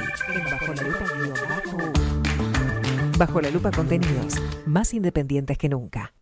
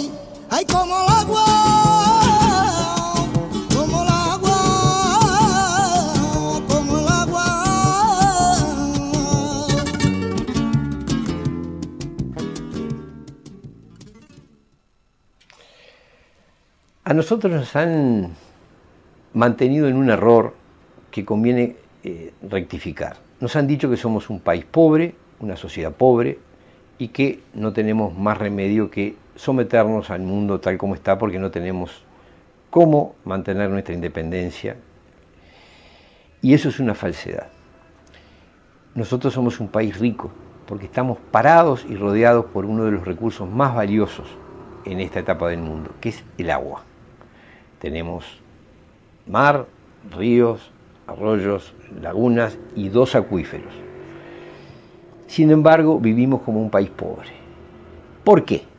Porque nuestra riqueza se nos está filtrando, se nos está escurriendo. ¿De qué manera? A través de contratos que se firman en secreto con empresas transnacionales que vienen en busca de ese recurso absolutamente valioso. Les pongo los casos. Tenemos a Montes del Plata, tenemos las dos plantas de UPM, tenemos a Google ahora, el proyecto Neptuno en Canelones para sacar agua del Río de la Plata, el proyecto del hidrógeno verde, inversores que vienen a buscar agua. Y nuestro Estado regala, nuestros gobiernos regalan esa agua. Por ahí se nos está yendo la riqueza fundamental. ¿Esto es constatar un problema? Sí, pero también traer una solución. ¿Qué nos estamos planteando? Poner fin a los contratos secretos que firman los gobiernos con las empresas transnacionales. ¿De qué manera? A través de una reforma constitucional que impida que esos contratos se firmen en secreto, obligando a que tengan que presentarse al Parlamento, lograr una mayoría especial y que puedan ser sometidos a referéndum si vemos que están, si los ciudadanos vemos que está siendo afectada nuestra, nuestros intereses. Ese proyecto de reforma se llama Uruguay Soberano, la impulsa el movimiento Uruguay Soberano, que yo, que yo integro, y para llevarlo adelante necesitamos 300.000 firmas. 300.000 firmas que tenemos que reunir hasta principios del año que viene, porque en 2024, si las reunimos, vamos a ir a un plebiscito en el cual se va a discutir, en el fondo, si la reforma se aprueba o no, pero en el fondo vamos a discutir quién va a seguir tomando decisiones sobre nuestros recursos más importantes.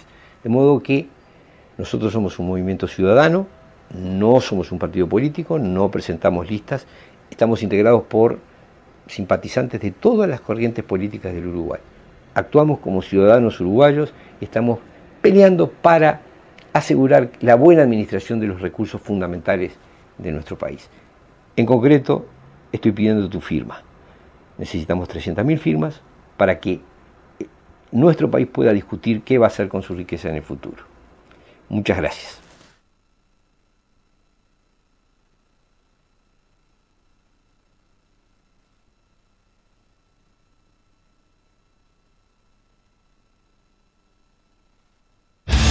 El análisis de la actualidad local e internacional de la mano de Oenir Sartú. Tiempo incierto. En Bajo la Lupa. O en Sartú, ¿cómo le va, señor? ¿Cómo anda? Muy bien. Buenos días para Está todos. fresquito, ¿eh? Está fresquito. Está fresquito. Está fresquito. Usted igual vive una primavera. Yo soy un hombre de sangre caliente. Sí, sí, lo veo, lo veo. Mi Ya lo- apellido es Queimada, mi amigo. ya lo- tan caliente que se le queimó. Que me- se me queimó todo. Porque yo soy así, soy el conjuro de la queimada. Muy bien. Aguar- Aguardiente con fuego. ¿eh? Yo estaba, estaba oyendo ahora la, la- Sí. un programa, un prestigioso programa de radio, donde se decía que eh, don Alberto Fernández y Sí. Luis Lacalle están intercambiando flores Sí. a través del Río de la Plata. Exacto. Eh, yo digo, pero otra vez nos van a hacer el mismo cuento que con que hicieron cuando la planta de UPM. Es decir, El mismo. Exaltar un, vamos, vamos a tener que defender el agua salada para, Claro, para ser nacionalistas. claro, claro. No, es, es lamentable. Es ¿no? salada, pero nuestra. Pero es ¿eh? nuestra. Tomamos agua salada, pero es nuestra agua. Eh, nuestra agua salada. Bueno, Qué es- increíble, es, ¿no? maravilloso, es maravilloso. Entonces, digo, realmente este, eh, la capacidad de inventar eh, temas absurdos ¿no? De- y conflictos absurdos. Sí, entonces, ahora se pelean, bueno, entonces van a exaltar el- la reacción de los uruguayos este, indignados porque Alberto Fernández se metió y, Eh, Y en Argentina tienen una locura con Luis Lacalle Pou, que no, que no la entiendo. Va Sí. Bicho Copar diciendo, queremos, este, no podremos alquilar a Luis Lacalle Pou como presidente de la Argentina durante seis meses. Pero encantado. Encantadísimo. que quede un interino, acá que me importa la misma mierda. Lo o único sea. que no nos manden a Alberto Fernández. No, no, él es igual. Todo. Es Es, igual, lo mismo, es no lo cambia, mismo, no cambia es lo mucho la cosa. No cambia mucho la cosa. Más cierre, menos. Mira, lo único que hicieron fue menos cierre, digamos, en pandemia. Es la única bandera que puede levantar Luis Lacalle puede Pou. agitar, que Ah. Nada más. Después, Estoy total- políticas globalistas, Totalmente de acuerdo. de vuelta lo mismo. Totalmente de acuerdo. Los dos están cumpliendo la misma agenda como la están cumpliendo casi todos los presidentes de- del mundo. ¿no? A mí lo que me, a mí lo que me intriga es cómo nace eso, ese acuerdo, ¿no? Che, hola Luis, mirá que voy a ir para ahí y voy a decir que, no sé, la canilla sale agua. Sí, dale, yo me hago el que me enojo. Sí, sí, dale. Sí, porque acá, acá me quieren quemar crudo, acá me quieren comer crudo. Sí, a mí también por el agua salada. Y bueno, hagamos un poquito de bulla y a ver qué pasa. Claro, queda, quedan ¿Se arreglará así o venir? Yo qué sé. Yo, no sé, yo creo que juegan de taquito, no, no precisan. ¿no? Me parece que, es decir, de alguna manera Alberto Fernández tiene que hacer ver que a pesar de que están muertos de hambre y de que, Mm. de- de- este, bueno, este, tenemos agua. Tenemos agua. Mirá, el el otro no tiene. Y este otro le viene bárbaro porque... ah, En Argentina en Argentina- bebemos agua dulce. eh, eh, seguro, y Claro. este otro dice, sí, pero allá están muertos, decir, no, no sé qué, la moneda no vale nada, tiene una crisis monetaria, una inflación galopante, no sé. Sí, pero eh, ¿cómo es que dijo para Luis? a- yo- uno, uno estuvo bueno, bien ayer o hoy, no sé, dijo, porque vino Alberto Fernández y dijo, ah, no sé, en Uruguay sale, sale, abre la canilla y no sale agua. Y dice que le contestemos nosotros, yo, allá no sé, eh, abrís el banco y no sale plata. Así que no sé qué es peor. Está bueno, está bueno. Está bueno, está y en ese chascarrillo están, viste, los Pero lo que presidentes. pasa es que, claro, entran en ese círculo y les sirven los dos, porque Claro. exaltan el, el patrioterismo, porque eso no es nacionalismo, No. patrioterismo barato, este, cuando en realidad estamos mal todos, unos y otros. Este, a mí me, maravilla la capacidad de generar hechos absurdos como- y, centrar la atención durante tiempo, Sí, sí, sí. cualquier pavada, cualquier conflicto, que este dijo, que el otro no dijo, que si el- este eh, andaba con menores, que si el otro no, y lo transforman en un tema nacional y bla, y Alberto Fernández comentó. Bueno, es una cosa bastante escandalosa. Yo lo que, lo que quería este, comentar Espera, te leo un mensaje acá de Jorge, Decime. a ver, qué- dice, sobre el proyecto Neptuno, ahora me acuerdo de aquel tema que siempre cubría Moyano eh, en La Innombrable, dice, eso del desagüe de aguas servidas de Buenos Aires al Río de la Plata, a más kilómetros de lo debido, que nos jodía a nosotros, y de esa agua saca el proyecto Neptuno para potabilizar, dice por acá Jorge. Exacto, exacto. Es decir, el, el emisor de, de Buenos Aires va a complicar aún más la situación del Río de la Plata y de donde se va a sacar agua, evidentemente va a estar afectado. Donde quieren sacar agua con el proyecto Neptuno va a estar afectado. Yo creo que, mira, tiro una cosa que es bastante primicia, pero digo, este, a nivel de- del movimiento Uruguay Soberano Mm. estamos considerando plantear una acción de amparo. Opa. Eh, altamente probable que se haga al terminar la feria judicial. ¿Por qué? Bueno, no porque uno tenga una confianza eh, maravillosa en lo que vaya a hacer el Poder Judicial, en Mm. esto, porque la verdad que ha mostrado no actuar con la independencia debida. Mm. Pero uno tiene que agotar todos los recursos. Que a uno no le puedan decir, eh, si tenías tal queja, ¿por qué no la planteaste? Bueno, vamos a plantearla. Es decir, Perfecto. el, el punto es que acá hay cosas que son muy gruesas, ¿no? Una, primera y, y, y- y- y sustancial, digo, que rompe los ojos, es OCE no puede estar cobrando la tarifa, no debería cobrar nada, Nada. porque le está provocando un daño, es decir, el incumplimiento de su servicio obliga a la población a comprar agua a un precio carísimo en comparación al, al que tiene la tarifa de OCE.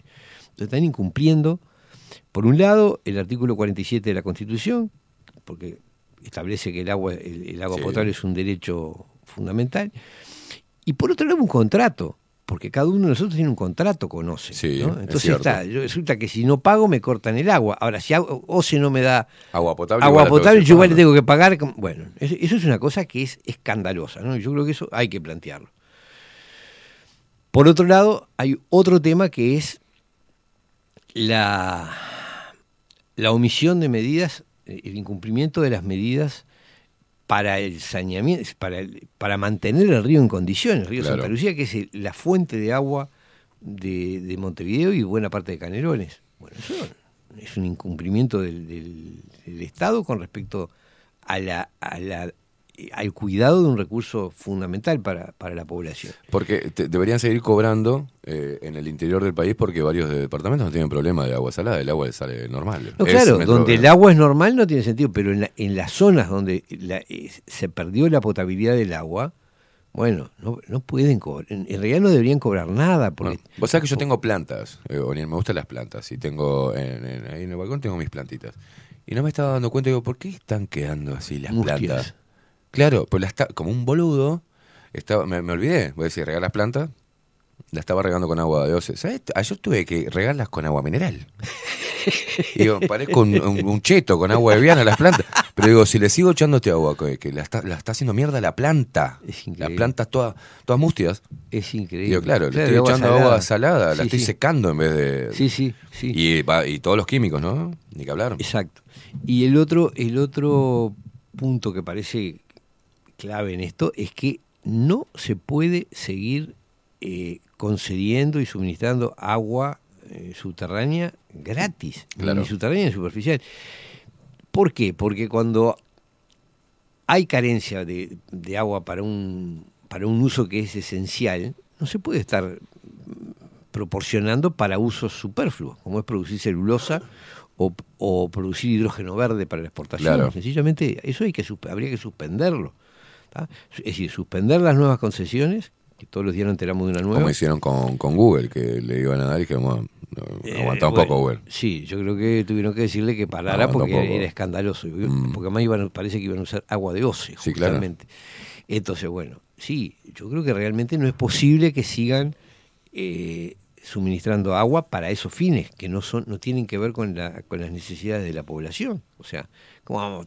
Falta agua para tomar y le van a, la van a usar para producir combustible para los alemanes. Claro. No, o celulosa para los chinos. No, Es una locura. Este, eso son cosas que realmente, eh, si queda algún vestigio de, de- de Estado de Derecho en el Uruguay, esas cosas no podrían ser. O se no puede estar cobrando, el agua no se puede estar regalando para, para usos que no son la- eh, esenciales a la población, y es imperioso tomar eh, medidas para el restablecimiento de Santa Lucía. Son tres Claro. cosas que rompen los ojos. Bueno, así que de alguna manera es una primicia de que muy probablemente este, esto se vaya, se vaya a plantear y veremos qué hace el, el Poder Judicial. Lo que se va a hacer es un recurso de amparo. Una, acción- una acción de Una amparo, acción de amparo. para, para tratar... eh, Era justo lo que te preguntaban le- la otra vez en, en una columna. Decir, Bueno. che, no, no, no podemos hacer un, un recurso de amparo, bueno, una denuncia justamente por eso, conjunta. por eso lo estoy planteando, Bien. por eso lo estoy planteando porque sé que hay mucha inquietud sobre eso, mucha gente nos ha reclamado y bueno, este, lo estamos tratando de, de- de consultar y de seguramente en, La viabilidad de... Claro, en esta semana se va a resolver y bueno, se verá si la semana que viene se puede, cuando termine la feria el, el 17, este, o a partir de ahí. Es bueno ver la viabilidad, este, porque a veces se hacen denuncias solo por la galería, como para llamar la atención o decir, bueno, presentamos un recurso de amparo, ¿no? Claro, no, este, no es, Este, eh, claro, está bien. ¿entendés No, lo que este te no es el- digo? este no es el caso. Yo creo que Bien. tiene que ver con entendiendo que si esta situación sigue, que todo indica que, que va a seguir, porque bueno, se anuncian lluvias, pero no sé cuánto tendría que llover para que realmente se restableciera el, caudal necesario para darnos agua potable. Este, y en- entre tanto es, es- inaceptable lo que está pasando. ¿no? Yo pienso en, la gente de, de- de pocos recursos económicos que está teniendo que pagar, o bien está teniendo que tomar lo que sale de la canilla, o bien está teniendo que pagar fortunas para... Porque vamos a entenderlo, el costo, primero que no es fácil de conseguir, es decir, la- eh, el agua envasada más barata, eh, los bidones no se consiguen en todos lados. No. Y en botella es carísima, es cara en todos, en todas formas, pero en botella es mucho más cara.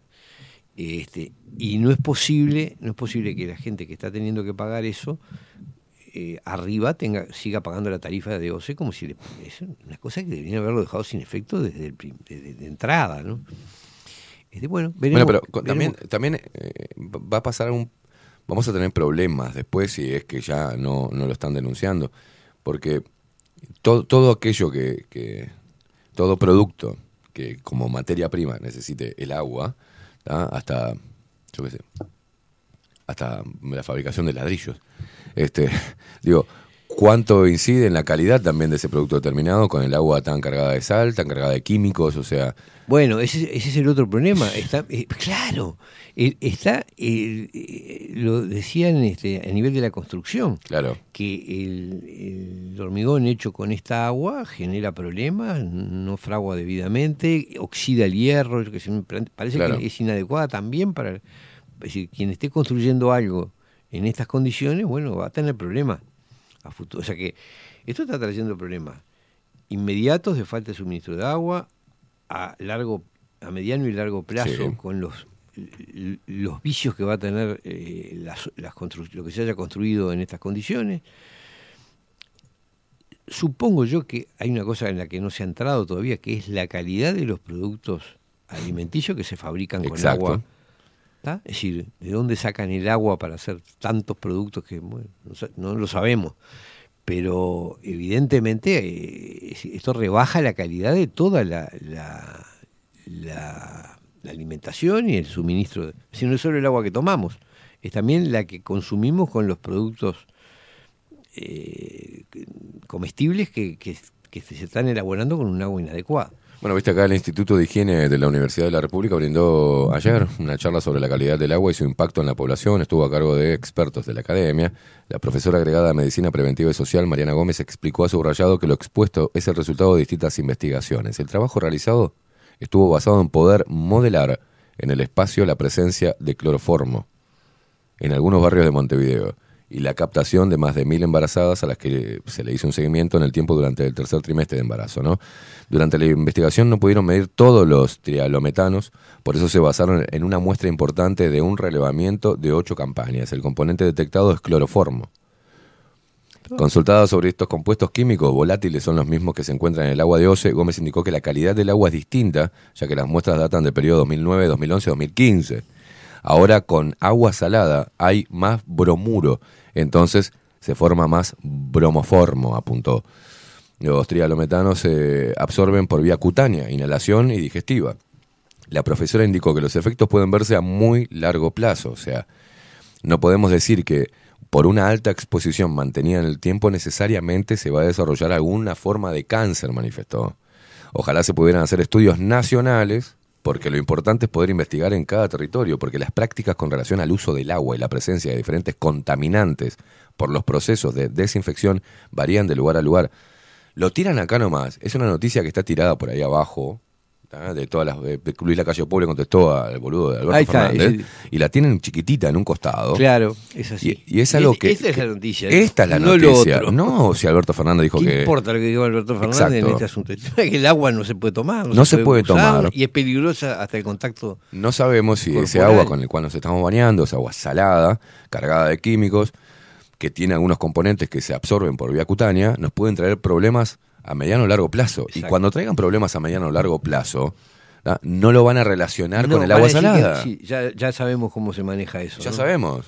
Van a decir, tenés- bueno, a un nuevo virus o este, no claro, sé, tenés nueva entre 7 y 9 mil muertes más, pero no están No vinculadas. estamos, acá. eh, muertes es raras. El COVID largo. Es el COVID largo. Es la- es la última- Vuelve la campaña de vacunación. Sí, es, es increíble. Bueno, yo qué sé, yo estaba... A mí me gustaría una- un- el, estu- el instituto, el INCAM, que es el Instituto Nacional del Cáncer, ¿no? Este, me voy a decir si le pido, este, hago un pedido de informes por el tema de datos. Periodismo Eh, de investigación. Claro, a ver Hay si que- está subiendo los casos de, de- si hubo un, un- un- Yo- una disparada de, de- cáncer. Lo voy a decir porque, eh, porque sé que no voy a convencer a nadie, pero es, es tan fácil la cosa. Es decir, año 2019, 30.000 muertes, que era más o menos nuestro promedio habitual. Año 2020, con pandemia, sin vacunas, 29.500. Año 2021, 21, con vacunas. pandemia y con vacunas, Sí, paró 39.000 muertos. 39.000, sí. Año 2022, sin pandemia y con vacunas, 37.500. Claro. Yo digo, rompe los ojos que el factor que cambia las- los números son las vacunas. ¿Quieren relacionarlo? No lo quieren relacionar. Muy bien. Si vos tenés 10 factores, 9 siguen igual y uno cambia, bueno. Hay un este, factor silencioso y, y- y estoy, voy a ver si lo puedo averiguar bien por gente que esté, que no creo, pero gente que esté poniendo la lupa en algo. Hay algo que, me- que me hablan los, los vacunados. Sí. Y que se empiezan a hablar entre ellos. Sí.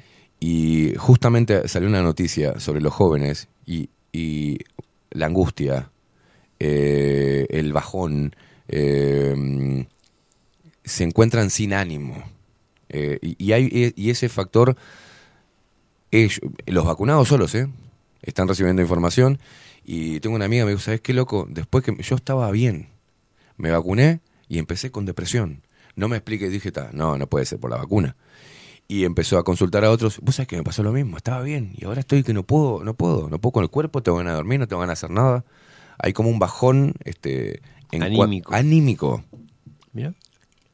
Es otro factor, y ese es silencioso, porque el factor anímico eh, este, no va a las puertas de, de una emergencia, a no ser que la, la- la depresión sea fuerte, pero estamos teniendo, vamos a tener un montón de cosas, pero ¿por qué decimos esto? ¿Porque somos conspiranoicos? No, porque hay que volver a la base y entender que fue una vacunación experimental.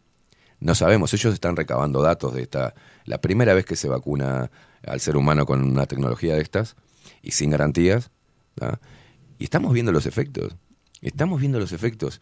Por si esto fuera poco, sale la no, ba- bajan el tema de la campaña de vacunación y te encajan lo del agua, que el agua también tiene químicos. O sea, Bueno, ¿qué yo es- qué creo que a esta altura, ¿Qué a es esta altura hay que tener claro, bueno, es, es- eso, Eso. que vos estás pensando, ¿Qué y mierda y es uno esto? duda decir, eh, cualquiera podría asociarlo con un ataque sistemático a, a la población, ¿no? Es decir, por todos los medios, ¿no? Es decir, te, te in- implanta una enfermedad que, que, que da para desquiciar todo. ¿Puede llegar hasta a ese nivel macabro el, el- el- el objetivo de reducir la población mundial a ese nivel? Yo creo que lo que a mí lo, uno está especulando, ¿no? Pero lo que me Sí, claro. parece claro es que hay ciertas decisiones de, de administración del mundo Mm. que se están tomando con criterios contables o empresariales, ¿no? Entonces, bueno, si vos decís hay demasiado consumo de energía o hay demasiado consumo de no sé qué, este, hay que reducir. Y bueno, estamos decir, se está reduciendo o, o- o minimizando la- las posibilidades de, de- de una enorme masa de la humanidad que aparentemente no es considerada, es considerada como prescindible. ¿tá? Este, yo no digo que, que no estoy seguro de que la intención sea exterminarnos. Sí digo que no importa en absoluto, lo que está claro es que en las políticas que se están aplicando a nivel global, no importa en absoluto la vida de las personas comunes. Sí. No importa. No. Entonces, te pueden eh, eh, encajar un virus, te pueden encerrar, aunque sea nefasto, te pueden inyectar lo que sea, te pueden dejar sin agua, te pueden generar una inestabilidad económica monumental, que es lo que está pasando, ¿no? Decir, están pasando esas cosas. Nosotros no hemos vuelto a tener una vida normal, por lo menos acá en, en la zona metropoli- en Montevideo y la zona metropolitana, desde 2000, desde principios de 2020. O sea, llevamos tres años y medio de una situaciones de una inestabilidad, de una incertidumbre brutal. Ahora, esto que vos decías es, es interesante, yo eso no lo había oído. Sí veo que la desconfianza, por ejemplo, frente al tema de la vacunación, Sí. prendió. Sí. Ah, La gente no lo dirá, pero los, los números de vacunación este, contra gripe y contra... ah, No están teniendo adhesión, ni siquiera, No, no. ni siquiera en el personal de la salud. Nadie, exacto, nadie. eh, Es el- creo que la primera oposición que tuvo el personal de la 6% salud. lograron de Sí. vacunación, o sea, Nada. nada. no se- n- la gente no se está vacunando felizmente, Mm. porque a esta altura no se puede confiar en ningún medicamento que provenga de la industria farmacéutica. Tranquilamente, no se puede. Este, acá no lo dicen, pero uno conoce la historia de, de Pfizer, por ejemplo. Sí. Este, son unos homicidas seriales. Bueno, Son- bueno, yo- han, han eh, probado, usado medicamentos ¿Te acordás que yo decía- prohibidos en un lugar, los llevan a otro, causan miles de muertes. Los periodistas los periodistas que vendían la vacuna de Pfizer y se burlaban, periodistas como Nacho Álvarez, Leo Habercon, eh, y podría seguir enumerando, y que confiaban y, y- y le decían a la gente que, se, que la mejor es Pfizer. Digo, son periodistas. Una simple búsqueda en Google de los juicios que pagó Pfizer y los estragos que hizo Daba pa- Pfizer, claro. daba para decir, bueno, bueno, esperen, es Pfizer. Porque- Miren que tiene un prontuario. Un de- prontuario nosotros hicimos acá un hay- raconto de todos los juicios que tenía Exacto. Pfizer. Y hay ¿Cómo que confiaron? ver la lógica con la que funciona esta empresa. Sí, claro. Es decir, ellos, el pago de indemnizaciones son parte de, de los costos fijos. Es parte de la proyección Es par- digamos, claro, es decir, cuando económica. Saben que es decir, como los productos después se venden a decenas de veces su, al- su costo, Claro. no importa. Es decir, bueno, no sé, si yo voy a ganar ¿Qué nos hacen? ¿Juicio? ¿Qué 5 matamos? mil millones de dólares, estoy dispuesto a pagar 500 millones Claro, de dólares de no importa. indemnización, no pasa nada. Entonces, una cifra que parece monstruosa para ellos no es nada, Nada. está dentro de los costos. Siguen teniendo un- una ganancia de un 200%, de un, de un 500%, si no importa. Pero nos decían locos, y yo pi- pienso eso, digo, bueno, teniendo el, el- el historial de juicios contra Pfizer por sus medicamentos, ninguno de los periodistas, eh, se parece que se le borró la mente, ninguno pensó, por lo menos la desconfianza, ¿viste? Sí, sí, sí. O sea, pará, yo confío en la persona, confío en nuestra respuesta inmunitaria, es un virus, pero no es letal, ¿tá? porque tiene una baja letalidad. Eh, viene una vacuna que es experimental, señores. Yo no soy comunicador, soy periodista, yo no puedo decirle vacúnese con algo que ni siquiera puedo No. certificar, ni los médicos, ni el Estado puede certificar este, la benevolencia de este... de- de Ah, este- Hay una cosa de la que uno se, eh, yo me enteré concretamente, Mm. es que hubo reuniones entre periodistas eh, misteriosamente en los cuales se planteaba eh, la responsabilidad del Sí. periodista de no difundir eh, información que fuese peligrosa para la salud. ¿tá? Es decir, ese, ese, eh, ese silencio que se hizo con respecto al tema Sí. no fue casual, Mm. fue algo acordado, algo, tengo referencias incluso de la gente que estaba haciendo, eh, eh, enseñ- es decir, estaba aprendiendo periodismo, se les, se les dieron charlas y se les planteaba el tema de la responsabilidad del periodista sí, sí. de no difundir cosas que pusieran en duda las políticas sanitarias. Yo tengo un certificadito, un certificado de un seminario que se dio cuando yo estaba estudiando perio- periodismo y trataba casualmente de eso. De eso, exacto. Y nos decían en el seminario, este, nos decían que, bueno, ante una guerra, una, una pandemia, uno como periodista tenía que ser un interlocutor de la voz de los expertos. Ahí está. Una responsabilidad periodística Eso, con la... Ese es el discurso que se ha incluido en la, en la no profesión. es ser Ahora, periodista. que vos me digas que agarré, Claro. agarré un chiquilín de 18 años que había entrado en, la- en un curso de periodismo y le dije ese se lo tragó. ta. Ahora, periodistas que tienen más de 50, 60 Claro. años, que hace 30, 40 años que están haciendo periodismo, ¿se creen esa historia? Claro. No, pará. Aparte, gente que ha, ha defendido la tesis contraria. Ah, y, y cuánto ego también, ¿no? Porque decís, yo voy a ser el que le diga a la gente que se utilice este medicamento porque, porque soy periodista. No, al revés. El- eh, era al revés. Para cuidar la salud o ser responsable con la salud, uno tiene que señalar que esta vacuna es experimental. Claro. Y que proviene de una empresa que tiene una infinidad de juicios y miles de millones de dólares pagos en indemnizaciones En- por matar gente. Sistemáticamente, exactamente. O sea, a ver, Exactamente. ese era el trabajo periodista. Exactamente. Ah, Eso era el Interpelar trabajo. a- al gobierno. ¿Y, y cre- y firmaron un contrato secreto con esta empresa? No, señores.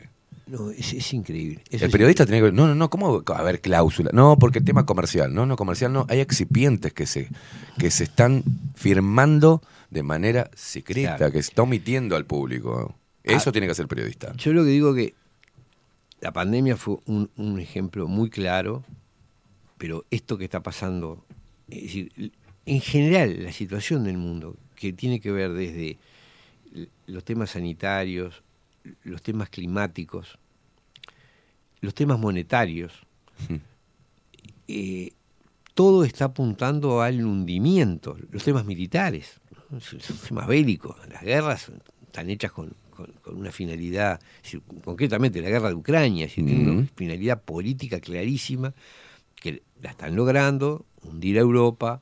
Bueno, eh, todo eso todo eso, que no es objeto de investigación. No. Yo cuando veo la prensa grande y te dicen que el problema es que Putin quiere apoderarse del mundo, Sí, sí. es como Pinky Cerebro. Sí. No, eso fue una... Yo ignoro cuál es el papel de Putin en todo esto, pero Sí, ya- sin duda no es apoderarse del mundo. No. ¿eh? Es decir, esta guerra interminable que no se sabe, van para atrás, para adelante, no sé qué, y genera unos efectos económicos brutales, brutales. da pie a unas a, a- a cambios económicos sustanciales en, en- en la geopolítica. bueno, eso, yo que me perdone, pero eso no es casualidad. El uso de las guerras para producir efectos e- es, es más viejo que el, que el agujero del mate, así que no, no- no me la llevo. Ahora, lo increíble es que todas este- todos estos fenómenos han producido el profundo deterioro de casi todas las profesiones. ¿no? Es decir, la falla de todas las profesiones. Resulta que empezamos por la clase política, Mm. ¿no? Es decir, convertidos en títeres, aplicando, diciendo discursos y haciendo lo que les dicen que tienen que decir. Hay un video que es maravilloso, hay que ver a todos los presidentes del mundo, incluido nuestro presidente, diciendo que entramos en la nueva normalidad. Todos. Todos. Al mismo tiempo, las mismas palabras. ¿Qué, qué es eso? Es obvio que es un libreto que le dieron, hay que decir esto. ¿no? Porque no hay forma de que a todo el mundo se le ocurra repetir las mismas palabras. Después, la academia. Sí, claro. La formación. Claro. se- se- aquel sector científico que se supone que tendría la misión de alertar a la población sobre las situaciones que son técnicas, Claro. de las cuales la población no puede eh, tomar decisión. Claro, yo que sé que tiene una vacuna. Me hace el frasquito, lo miro y no sé qué hacer. Es decir, tengo que depender de alguien que me pueda decir. Bueno, esa, eh, es decir, nuestro cuerpo científico, salvo muy honrosas excepciones, avaló a, a- a- a tapa cerrada, es decir, con el, fra- sí, sí. el frasco cerrado, avaló una cosa que no sabía qué era, repitieron las pavadas que, le- que, que les decían que dijeran. Bueno, la responsabilidad de, de- de- de todo el sistema político, de este gobierno, pero uno dice, bueno, también la, la oposición. No, no, esto le compete a este gobierno. Porque quien tenía la sartén por el mango para decir sí o no era este gobierno. ¿ah?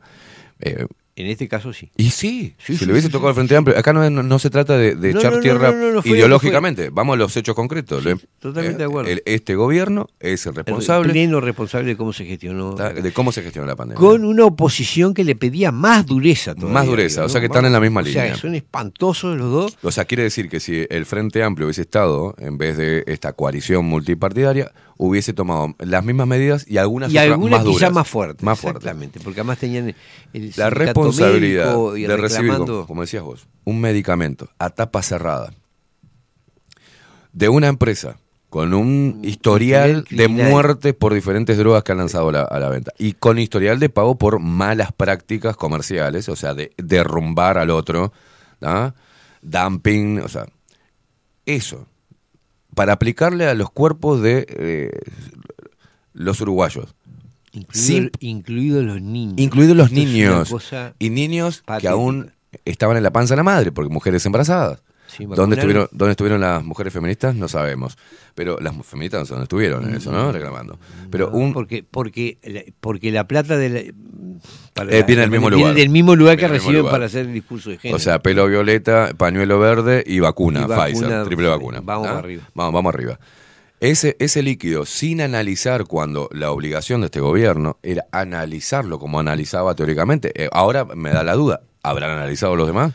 Pero No bueno, analizarlo. No, no se analiza. ¿Cómo que no se analiza? Yo debo saber si esto es apto para el cuerpo de las personas. Sí sé de gente que ha, ha generado, esto lo, lo viví, ha generado algún medicamento, algún producto y lo ha querido presentar. Es la, un via crucis. No, Ah, obvio. Para lograr No que se puede. habilite el ministerio No se un, puede. un medicamento hecho por Bueno, Juan de los Palotes. La responsabilidad fue administrar ese, esa droga con una tecnología nunca antes utilizada, inyectada en el cuerpo humano, ¿ah? y con contratos donde Claro. Pfizer le decía, asegurame la torta, hermano, porque lo firmó igual. Sí, sí, sí. No sabemos qué fue lo que puso en No garantía, qué si es que puso... ni qué pusieron en garantía, pero eh, por algo te hacían firmar la renuncia a hacer juicios internacionales, porque obviamente para los juicios nacionales el Estado debe haber absorbido la responsabilidad. Si mañana, a ver, efectos adversos se está viendo a bocha. Yo lo sé porque me, gente que me consulta. Está el que se murió, el que tu- eh, eh, un matrimonio que tuvieron los dos, una CB al mismo tiempo, Sí. uno se murió, el otro quedó vegetal.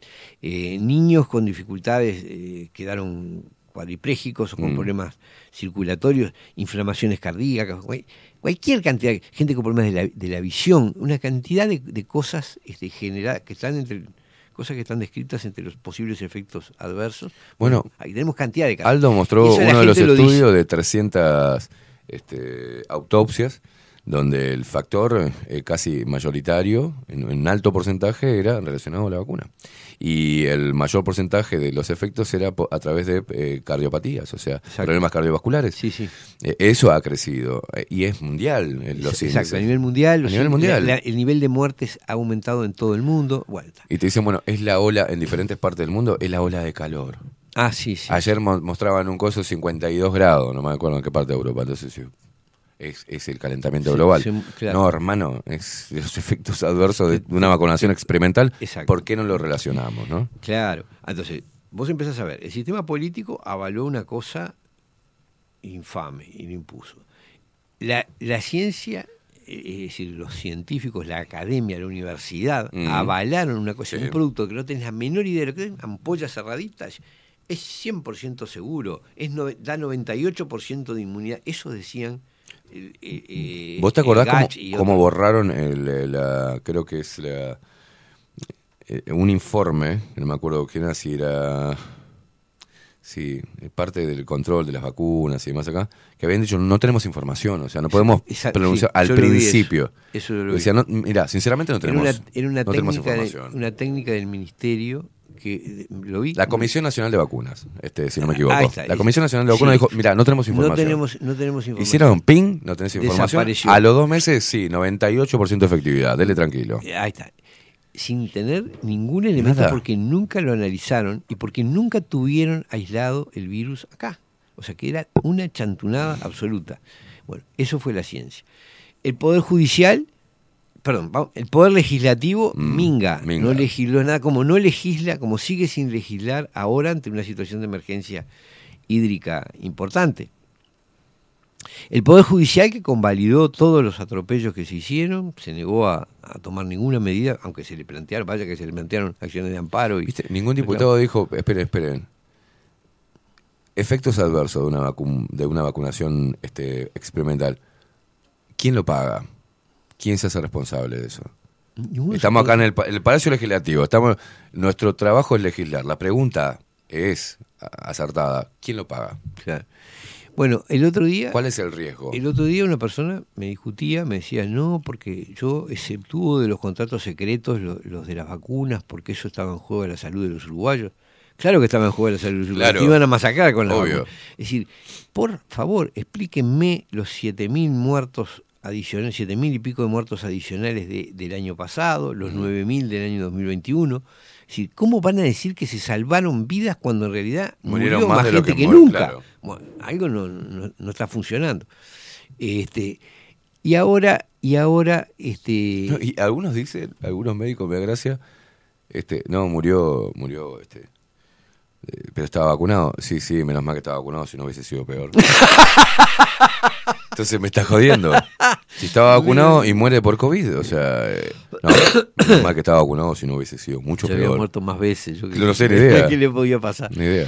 Bueno, pero es decir, la fa- y, el- y la otra la otra gran falla grave es de, de la prensa, la, la prensa grande. Ni que hablar, la prensa, es decir, ni que hablar. entonces, ese conjunto de fenómenos, es decir, la, la, la- la traición del sistema político, de la academia, del poder legislativo, del poder judicial y de los medios, de los grandes medios de comunicación, de los más este, de más amplia audiencia, bueno, generó esta cosa monstruosa que pasó.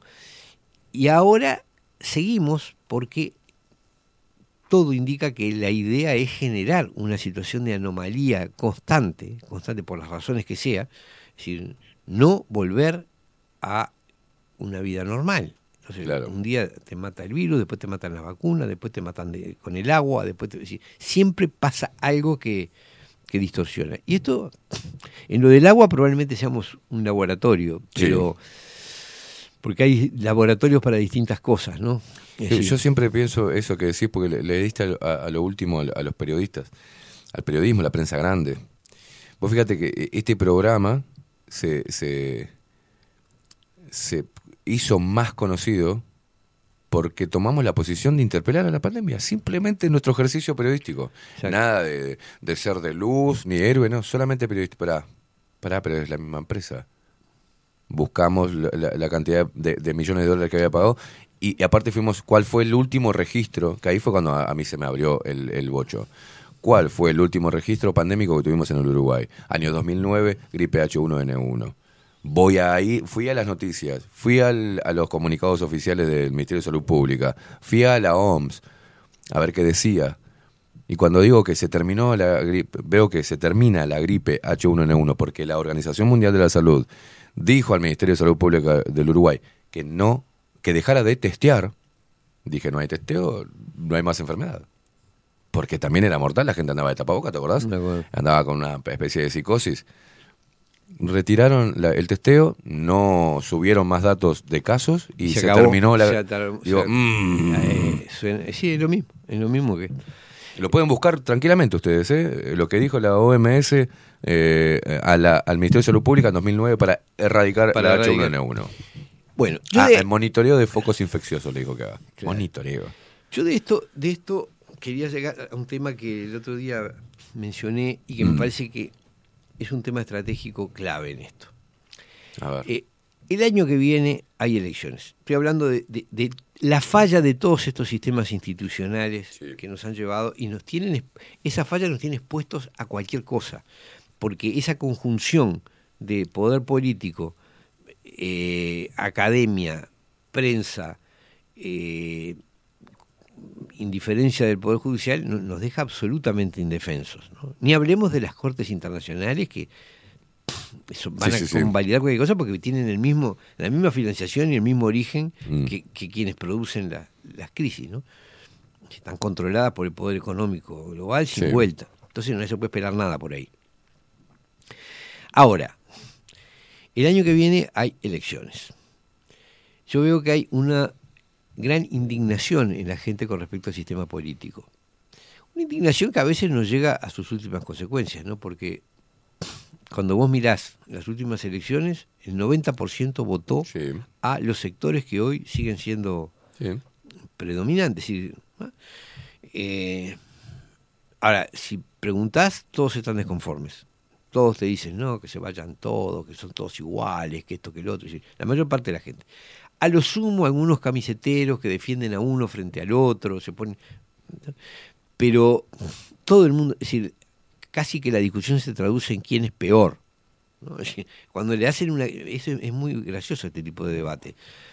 Alguien acusa al actual gobierno. Y entonces, ¿qué responde el, el partidario del actual gobierno? Dice, pero ustedes fue peor porque hicieron esto. No dice, no, el gobierno está haciendo lo debido. Dice, no, ustedes fueron peores. No, que va a ser peores porque ustedes esto y porque y en la época usted pasaba esto y ahora pasa esto otro que antes no pasaba. O sea, el debate se transforma no en quién es no es en quién es bueno, sino quién es peor. ¿Quién es menos peor? ¿Quién es, quién es menos peor y quién es más peor? Más peor. Más peor. Entonces, eh, así no vamos a ningún lado, ¿no? Es decir, si vos tenés que elegir entre malo y peor, eh, ¿Qué es muy com- proponés, es muy- Bonir? Bueno, yo creo que acá hay un tema que hay que... Yo iba por el voto anulado. Bueno, yo te voy a tirar, yo puedo compartir lo que voy a plantear lo que yo pienso hacer. Mm. Yo pienso hacer un voto estratégico. ¿Por qué? Porque A ver, un voto estratégico. Sí, porque ¿qué pasa?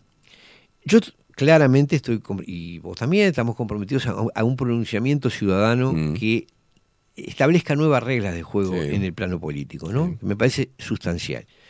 Ahora, eso no significa renunciar a la existencia de un sistema político que en definitiva sigue, No, si- claro. sigue siendo Si el Parlamento.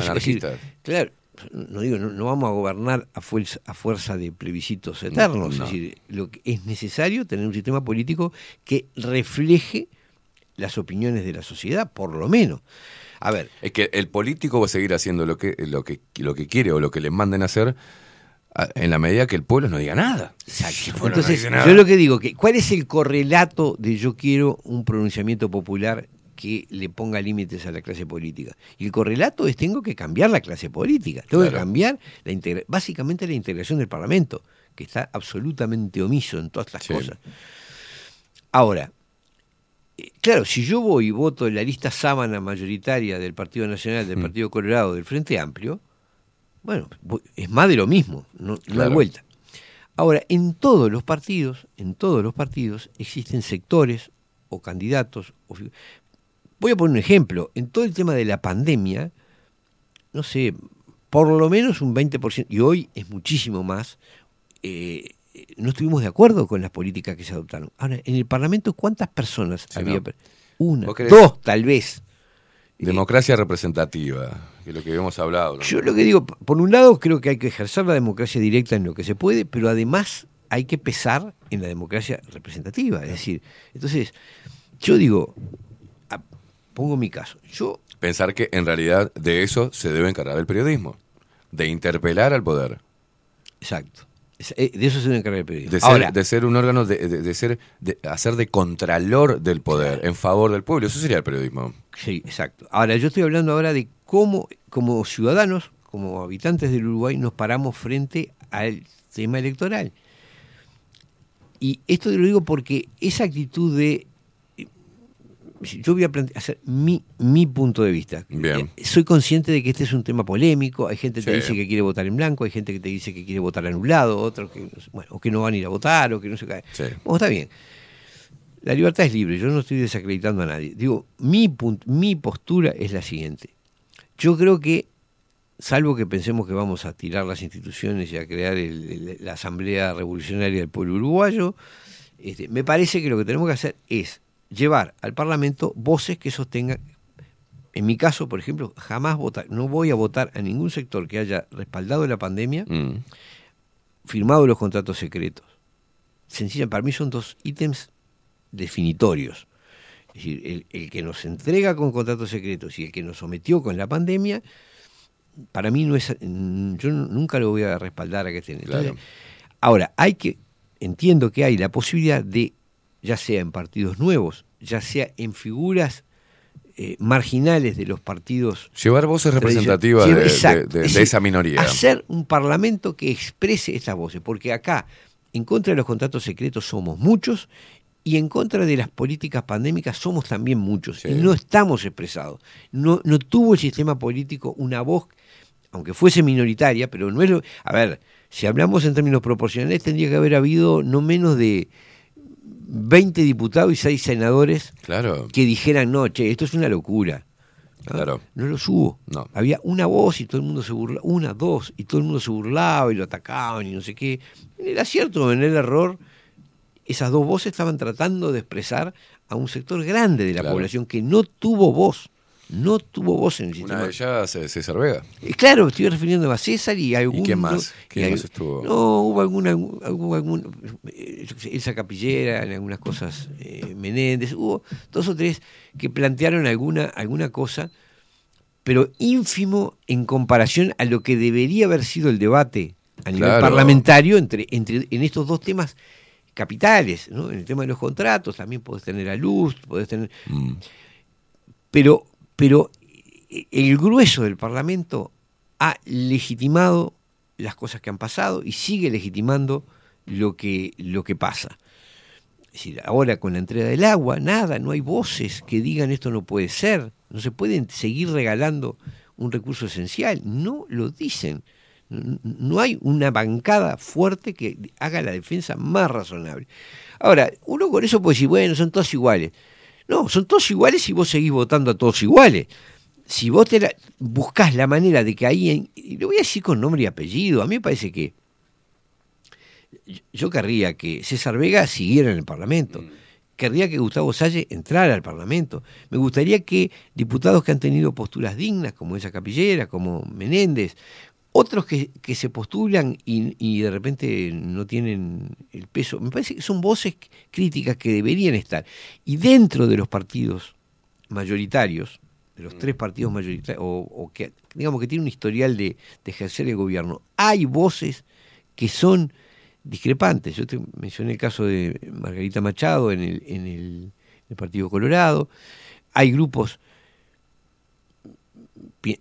por ejemplo, digo, cuando uno piensa en blanco, yo co- conozco blancos, que, y vos también conoces, este, que de eso tenemos que hablar ahora después, fuera del aire. Pero eh, me, pare- me parece que hay que... VR, Hay que VR, Unión Blanca Republicana, si no me equivoco, es- se llama el- el- lo que se quiere convertir en un sector. Bueno, es decir, es cuestión Es de una buscar. agrupación. Está bien, pero es cuestión de buscar. Yo pienso, por ejemplo, hay un grupo de gente que, en el Frente Amplio incluso, Mm. que funciona dentro de la. eh, en, torno a la Fundación Vivian Trías, donde están Garaveda Raquelián, Eduardo Aparicio, este, estaba en su momento José Díaz, que han tenido una postura sobre este tema de los contratos, una postura distinta. Eh, Bueno, vos fijate que eh, en la postura eh, contra la vacuna, contra la pandemia, eh, yo he podido distinguir más personas de izquierda que de derecha, a nivel local. ¿eh? Sí, sí. Eh, en el grueso, en, en- en la fuerza activa, en, la- en las juntadas, yo vi de todos los palos, pero particularmente la gente que siempre había votado al Frente Amplio. Entonces... Porque esa es la raíz, esa Claro, sería pero- la, la actitud Claro. instintiva que haría una persona de izquierda. Dice, "Pará, Claro, esto me lo esto no. recomienda en el, el Foro ¿Quién? Económico Mundial, esto no puede ser bueno. Exacto. Chau, es- Entonces digo, pero después, está bueno lo que decís, y, y te agrego este, este- esta, esta visión, este aporte, digo, está todo bien la postura, pero luego a la hora de votar, vuelven votando, vuelven a votar esas banderas, vuelven a votar las mismas banderas. No son frente amplistas o, o de izquierda desencantados. No, o sea, no, no. vuelven a lo mismo. No, o sea, yo asumo, hay un tema ante que... eh, es Delgado que- y Carolina Cose, van a Ah, votar a es- Carolina está, Cose. Sí, pero eso va a ser, eso va a ser después. Claro. La elección de octubre es una elección esencialmente parlamentaria. Bien. Lo que se decide es quiénes son. Vos querés votar al Frente Amplio, bueno, pero, a ver, o al Partido Colorado o al Partido Nacional, buscá. Busca quien tenga la. Quien la tenga una postura postura correcta. Y a veces no es que te sientes como, a ver, me siento ante la vitrina y elijo este, esta, esta marca o la otra marca. No, a veces hay que fabricar la marca. Buscá a los sectores que están en sintonía contigo y ayudá a que se lancen. Si, si estás decidido a votar dentro de... Mm. Porque eso es un tema en el Uruguay nada despreciable. Hay una identidad, es como la gente de Peñarolo Nacional, Sí. es decir, Acá quieren ir a votar igual. por eso, no además tu padre, tu abuelo fue colorado, fueron tus padres, tus Tra- la, abuelos. la bendita tradición. Hay una tradición. Y eso es un dato de la realidad. Mm. Es decir, hay- y sobre todo es, es un dato de la realidad en este sentido. Muchísima, e- es muy difícil para, para un frente amplista votar a blancos o colorados, es muy difícil para blancos o colorados votar al Frente Amplio, es muy difícil a veces entre blancos y colorados votarse. claro. mutu- Ahora lo han medio Y no le queda otra al Partido Colorado. Sí, sí, no le queda otra. Y el Partido Nacional no le queda más remedio que, que porque en su momento votó a Valle, por ejemplo. Muchos blancos Sí. votaron a Valle. porque Pero, en definitiva, digo, es un dato de la realidad. Uno no puede fabricar eh, el ciudadano que uno le gustaría. Yo lo que digo es que, está bien, tenés la chance de votar fuera de los tres partidos clásicos. Pero si querés votar dentro de alguno de los partidos históricos, clásicos, bueno, Busca. Buscá, ponete a ver quiénes tienen una postura digna y ayuda a que en vez de meter un diputado más de la lista oficialista, entre un diputado con voz crítica. ¿tá? Porque esto que estamos planteando, que es nada menos que la defensa de la soberanía nacional, de los recursos nacionales y de nuestras vidas. Porque las políticas que se están aplicando están matando gente. Chau. Es decir, las vacunas mataron gente y este fenómeno del agua va a provocar, si se prolonga, va a provocar, va a provocar trastornos de salud, va a provocar eh, efectos, lo están diciendo hasta, hasta los, los científicos. Claro, hay una cosa, uno se da cuenta que eh, hay una ley, no una regla no escrita que es que el agua subterránea no es para los uruguayos, ¿no? Es decir, esa es una consigna, no se toca para suministro de los uruguayos. Tienen el, el acuífero Raigón acá nomás. Tienen, Se sabe ahora que hay, lo, lo planteó este hidrogeólogo Popelka, que hay una corriente de agua subterránea que corre en paralelo con el Santa Lucía. No la perforan para, para suministrar más caudal al río. Es decir, algo hay, no está dicho, pero a nadie se lo... ¿Cómo puede ser que a nadie se le ocurra, bueno, tenemos agua subterránea, vamos a usarla? No. Hay que sacar del río de la Plata. Por algo no se toca. Por algo no se toca. Porque no es nuestra. Porque está, claro, porque está destinada a otros fines. ¿ah? Y eso hay- nadie lo dice, nadie lo dice, pero es la realidad, grande como una casa. Entonces estoy pensando, y es a lo que quería llegar. Lo tiro como tema para la polémica, porque parece que hay que resolverlo. ¿Qué vamos a hacer? Vamos a, a- a simplemente a manifestar un rechazo al sistema político y chao, porque nuestro rechazo no significa nada. Los diputados van a estar y vas a tener el Parlamento convalidando Sí, la política. Yo prefiero que haya ahí, no sé, 10, 20 tipos que digan, mire, no, este, los recursos naturales del Uruguay son en primer lugar para los uruguayos. Claro. Prefiero a alguien que cuando vengan con una nueva alarma mundial sobre no sé qué cosa, diga, pare un poquito. ¿Cómo se certifica esto? ¿Qué medicam- ¿Este medicamento qué es? ¿De dónde vino?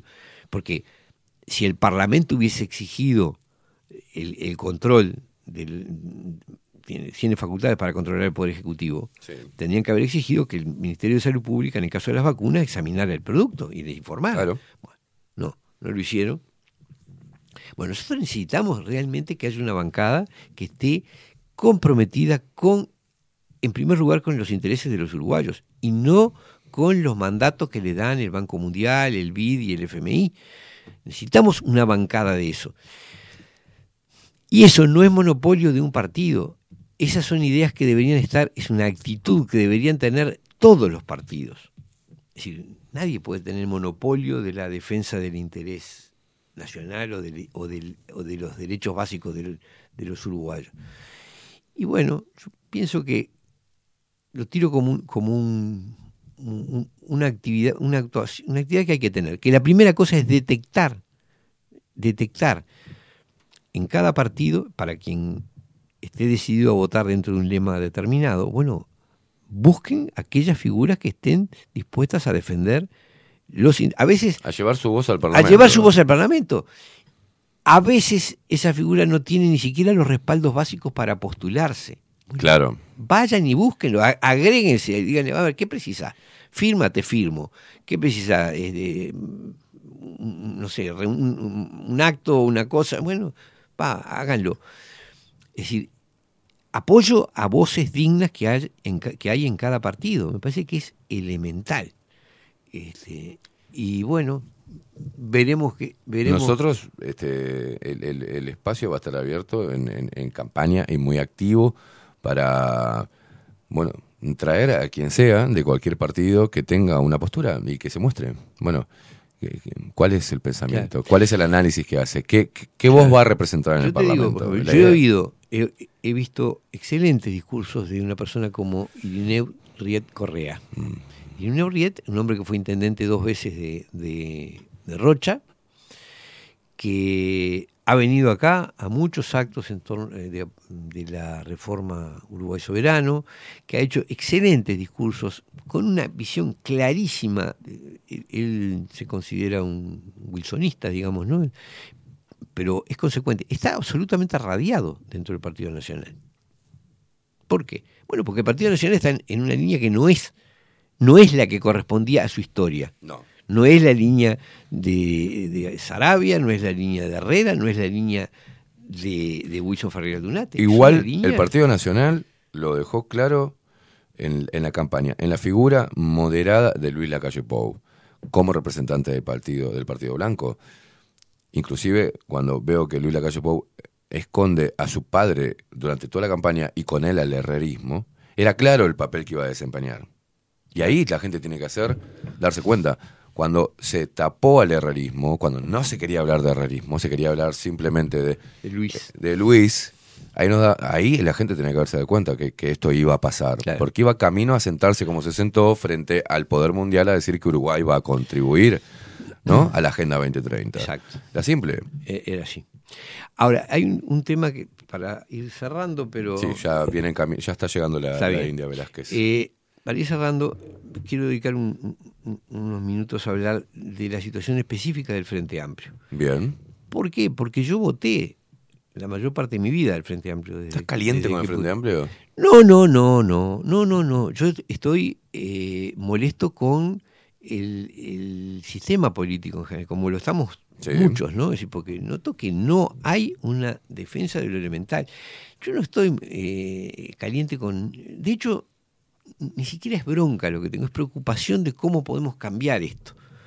Yo no, no, no tengo rencor, eh, al contrario. Desencantado, desengañado. eh, preocupado, pensando que algo hay que hacer mm, y que eh, con esto quiero decir, quien quiera, eh, el, el- el Frente Amplio se caracteriza por, bajo la consigna de la unidad, una cosa muy monolítica.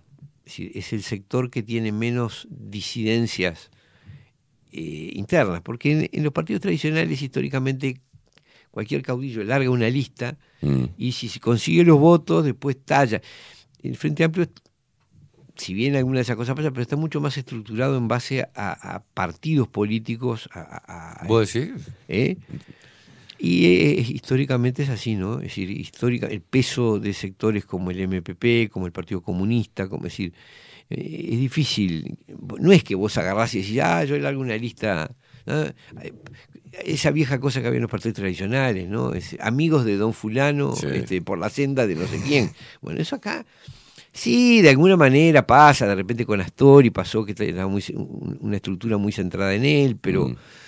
Este y con Germán Araujo en algún momento, pero Germán Araujo terminó, en- estaba en una coalición Mm. con, con el, con el Partido Comunista. Es decir, el peso de las estructuras partidarias es, fuerte y eso eh, da menos, menos posibilidad de, de salidas de cosas eh, raras. Y eso lejos de ser bueno, eh, es preocupante.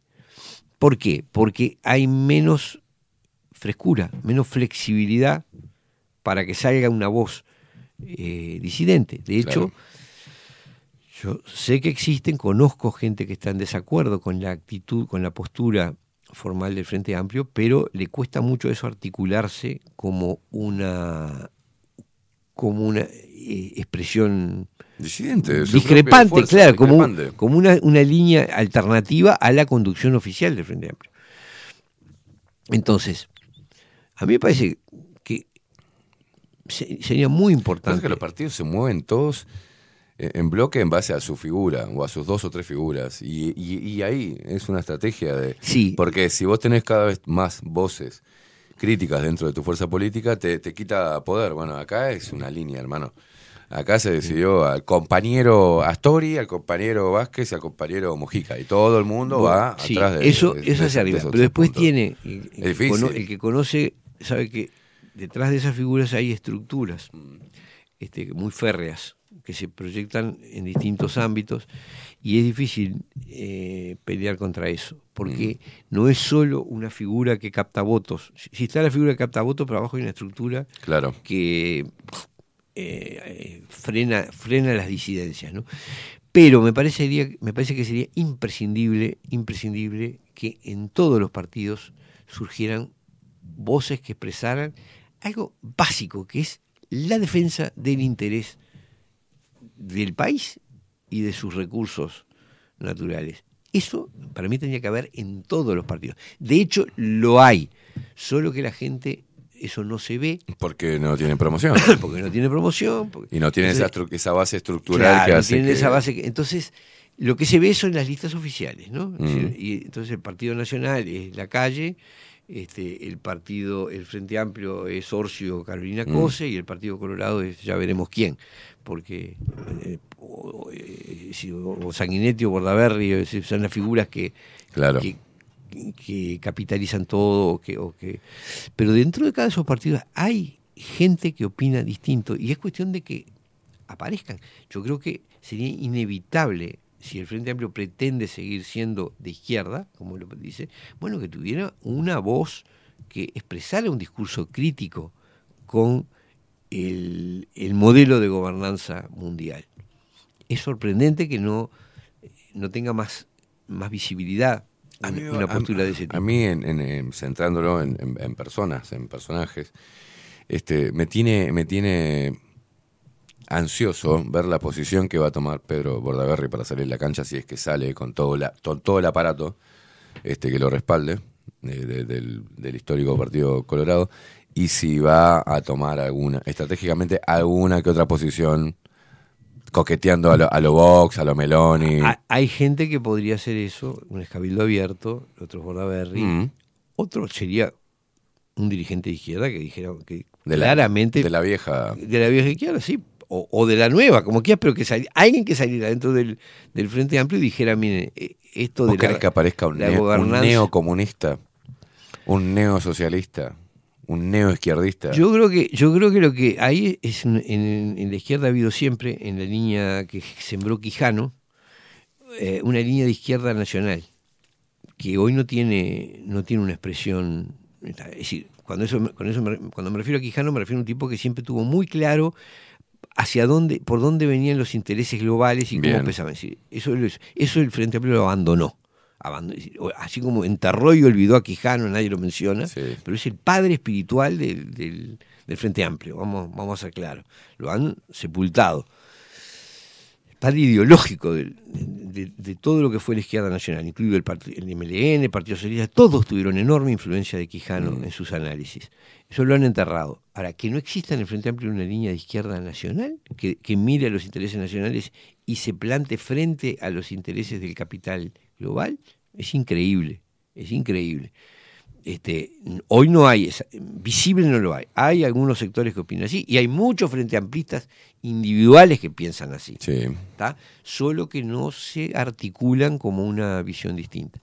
Y aclaro, en cualquier partido que sea, el tipo que salga planteando claramente el problema del, del sometimiento a los intereses económicos eh, transnacionales, se convierte en una figura Sí, rápidamente. Porque Rápidamente. somos muchísimos los que estaríamos dispuestos a Lo único que resta ver es que encuentren a, a la persona carismática, a la persona que atraiga, a la persona que hable correctamente, que sepa conquistar desde ese lugar. Y lo van a hacer, lo van a hacer porque no le queda otra. Saben que hay, hay una Bueno. gran porción de- del electorado que está viendo, Eh, está, viendo está esperando que salga alguien nuevo. a Que- exacto, nuevo, claro. mucha gente, Está esperando muchos estamos esperando que una figura política salga diciendo la verdad. Igual atentos y siempre con la lupa, porque la estrategia para llevarnos para estos lados y la tienen Sí, clara, bueno, ¿no? sí, bueno, Pero pero, pero, es, pero empecemos por decir las cosas como son, la verdad, ¿no? Este, porque hay personas, digo, tengo duda que la mayor parte de las cosas que dice Salles son ciertas. Este, no todo el mundo está dispuesto a votarlo a él. Entonces, tendría que haber en otros espacios políticos gente que, que se sumara a decir la verdad. Acá lo que hay es un, un- un gran silenciamiento de los hechos como son, Mm. que el- en cualquier sector político que sea, el que rompa eso, yo creo que genera un- una corriente de adhesión muy importante. 25 minutos pasan de las 11 de la mañana, el análisis de Onir Sartú en su columna Tiempo Incierto. Nos tenemos que ir, nosotros nos vamos retirando. Un placer, Onir. Gracias Igualmente, por, gracias por igualmente. Y nos quedamos pensando en eso. Bueno, en la opción de electoral. A ver, las posiciones, ¿no? ¿Qué es lo que piensa la gente? Se comunica al 099-471-356. Yo voy por el voto anulado. ¿Qué quiere que le diga? Bueno, pero después vemos cómo juega eso con la, No, con la yo- papeleta de. Yo lo tiro esto porque ¿Ah? es un tema que hay- la gente, todos tenemos que reflexionar. Exacto. Digo, esa es una opción, la otra es votar en blanco y la otra es, eh, yo normalmente voto en blanco en la, en la segunda vuelta porque sinceramente entre no, no, no- no voy a convalidar nada. Pero, la, esta, pero esta de octubre tiene otros efectos. Nos vamos y se viene la India Velázquez con 24-7 Express. Hoy martes Soledad de Franco, abogada especialista en psicopatía, ¿ah? Eh, con su columna En la piel del psicópata. ¿Estamos bien, no? Sí. Eh, se quedan ahí prendidos a Bajo la Lupa guion bajo hoy, nuestro canal de Twitch y también a nuestra página bajo la lupa punto hoy. Nosotros nos vemos mañana miércoles. Facundo, el vikingo Casino nos puso al aire. Chau, chau. Una simple pregunta muchas veces alumbra y este maldito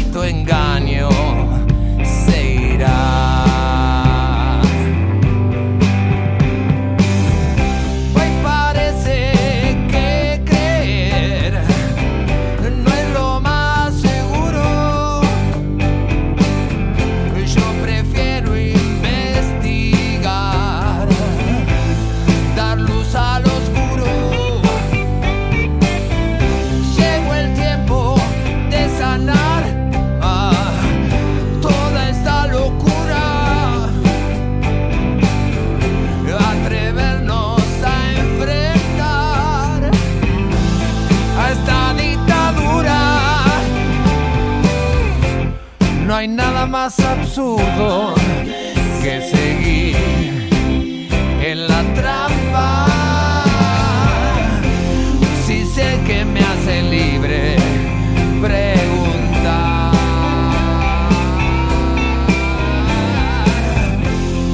Una simple pregunta muchas veces alumbra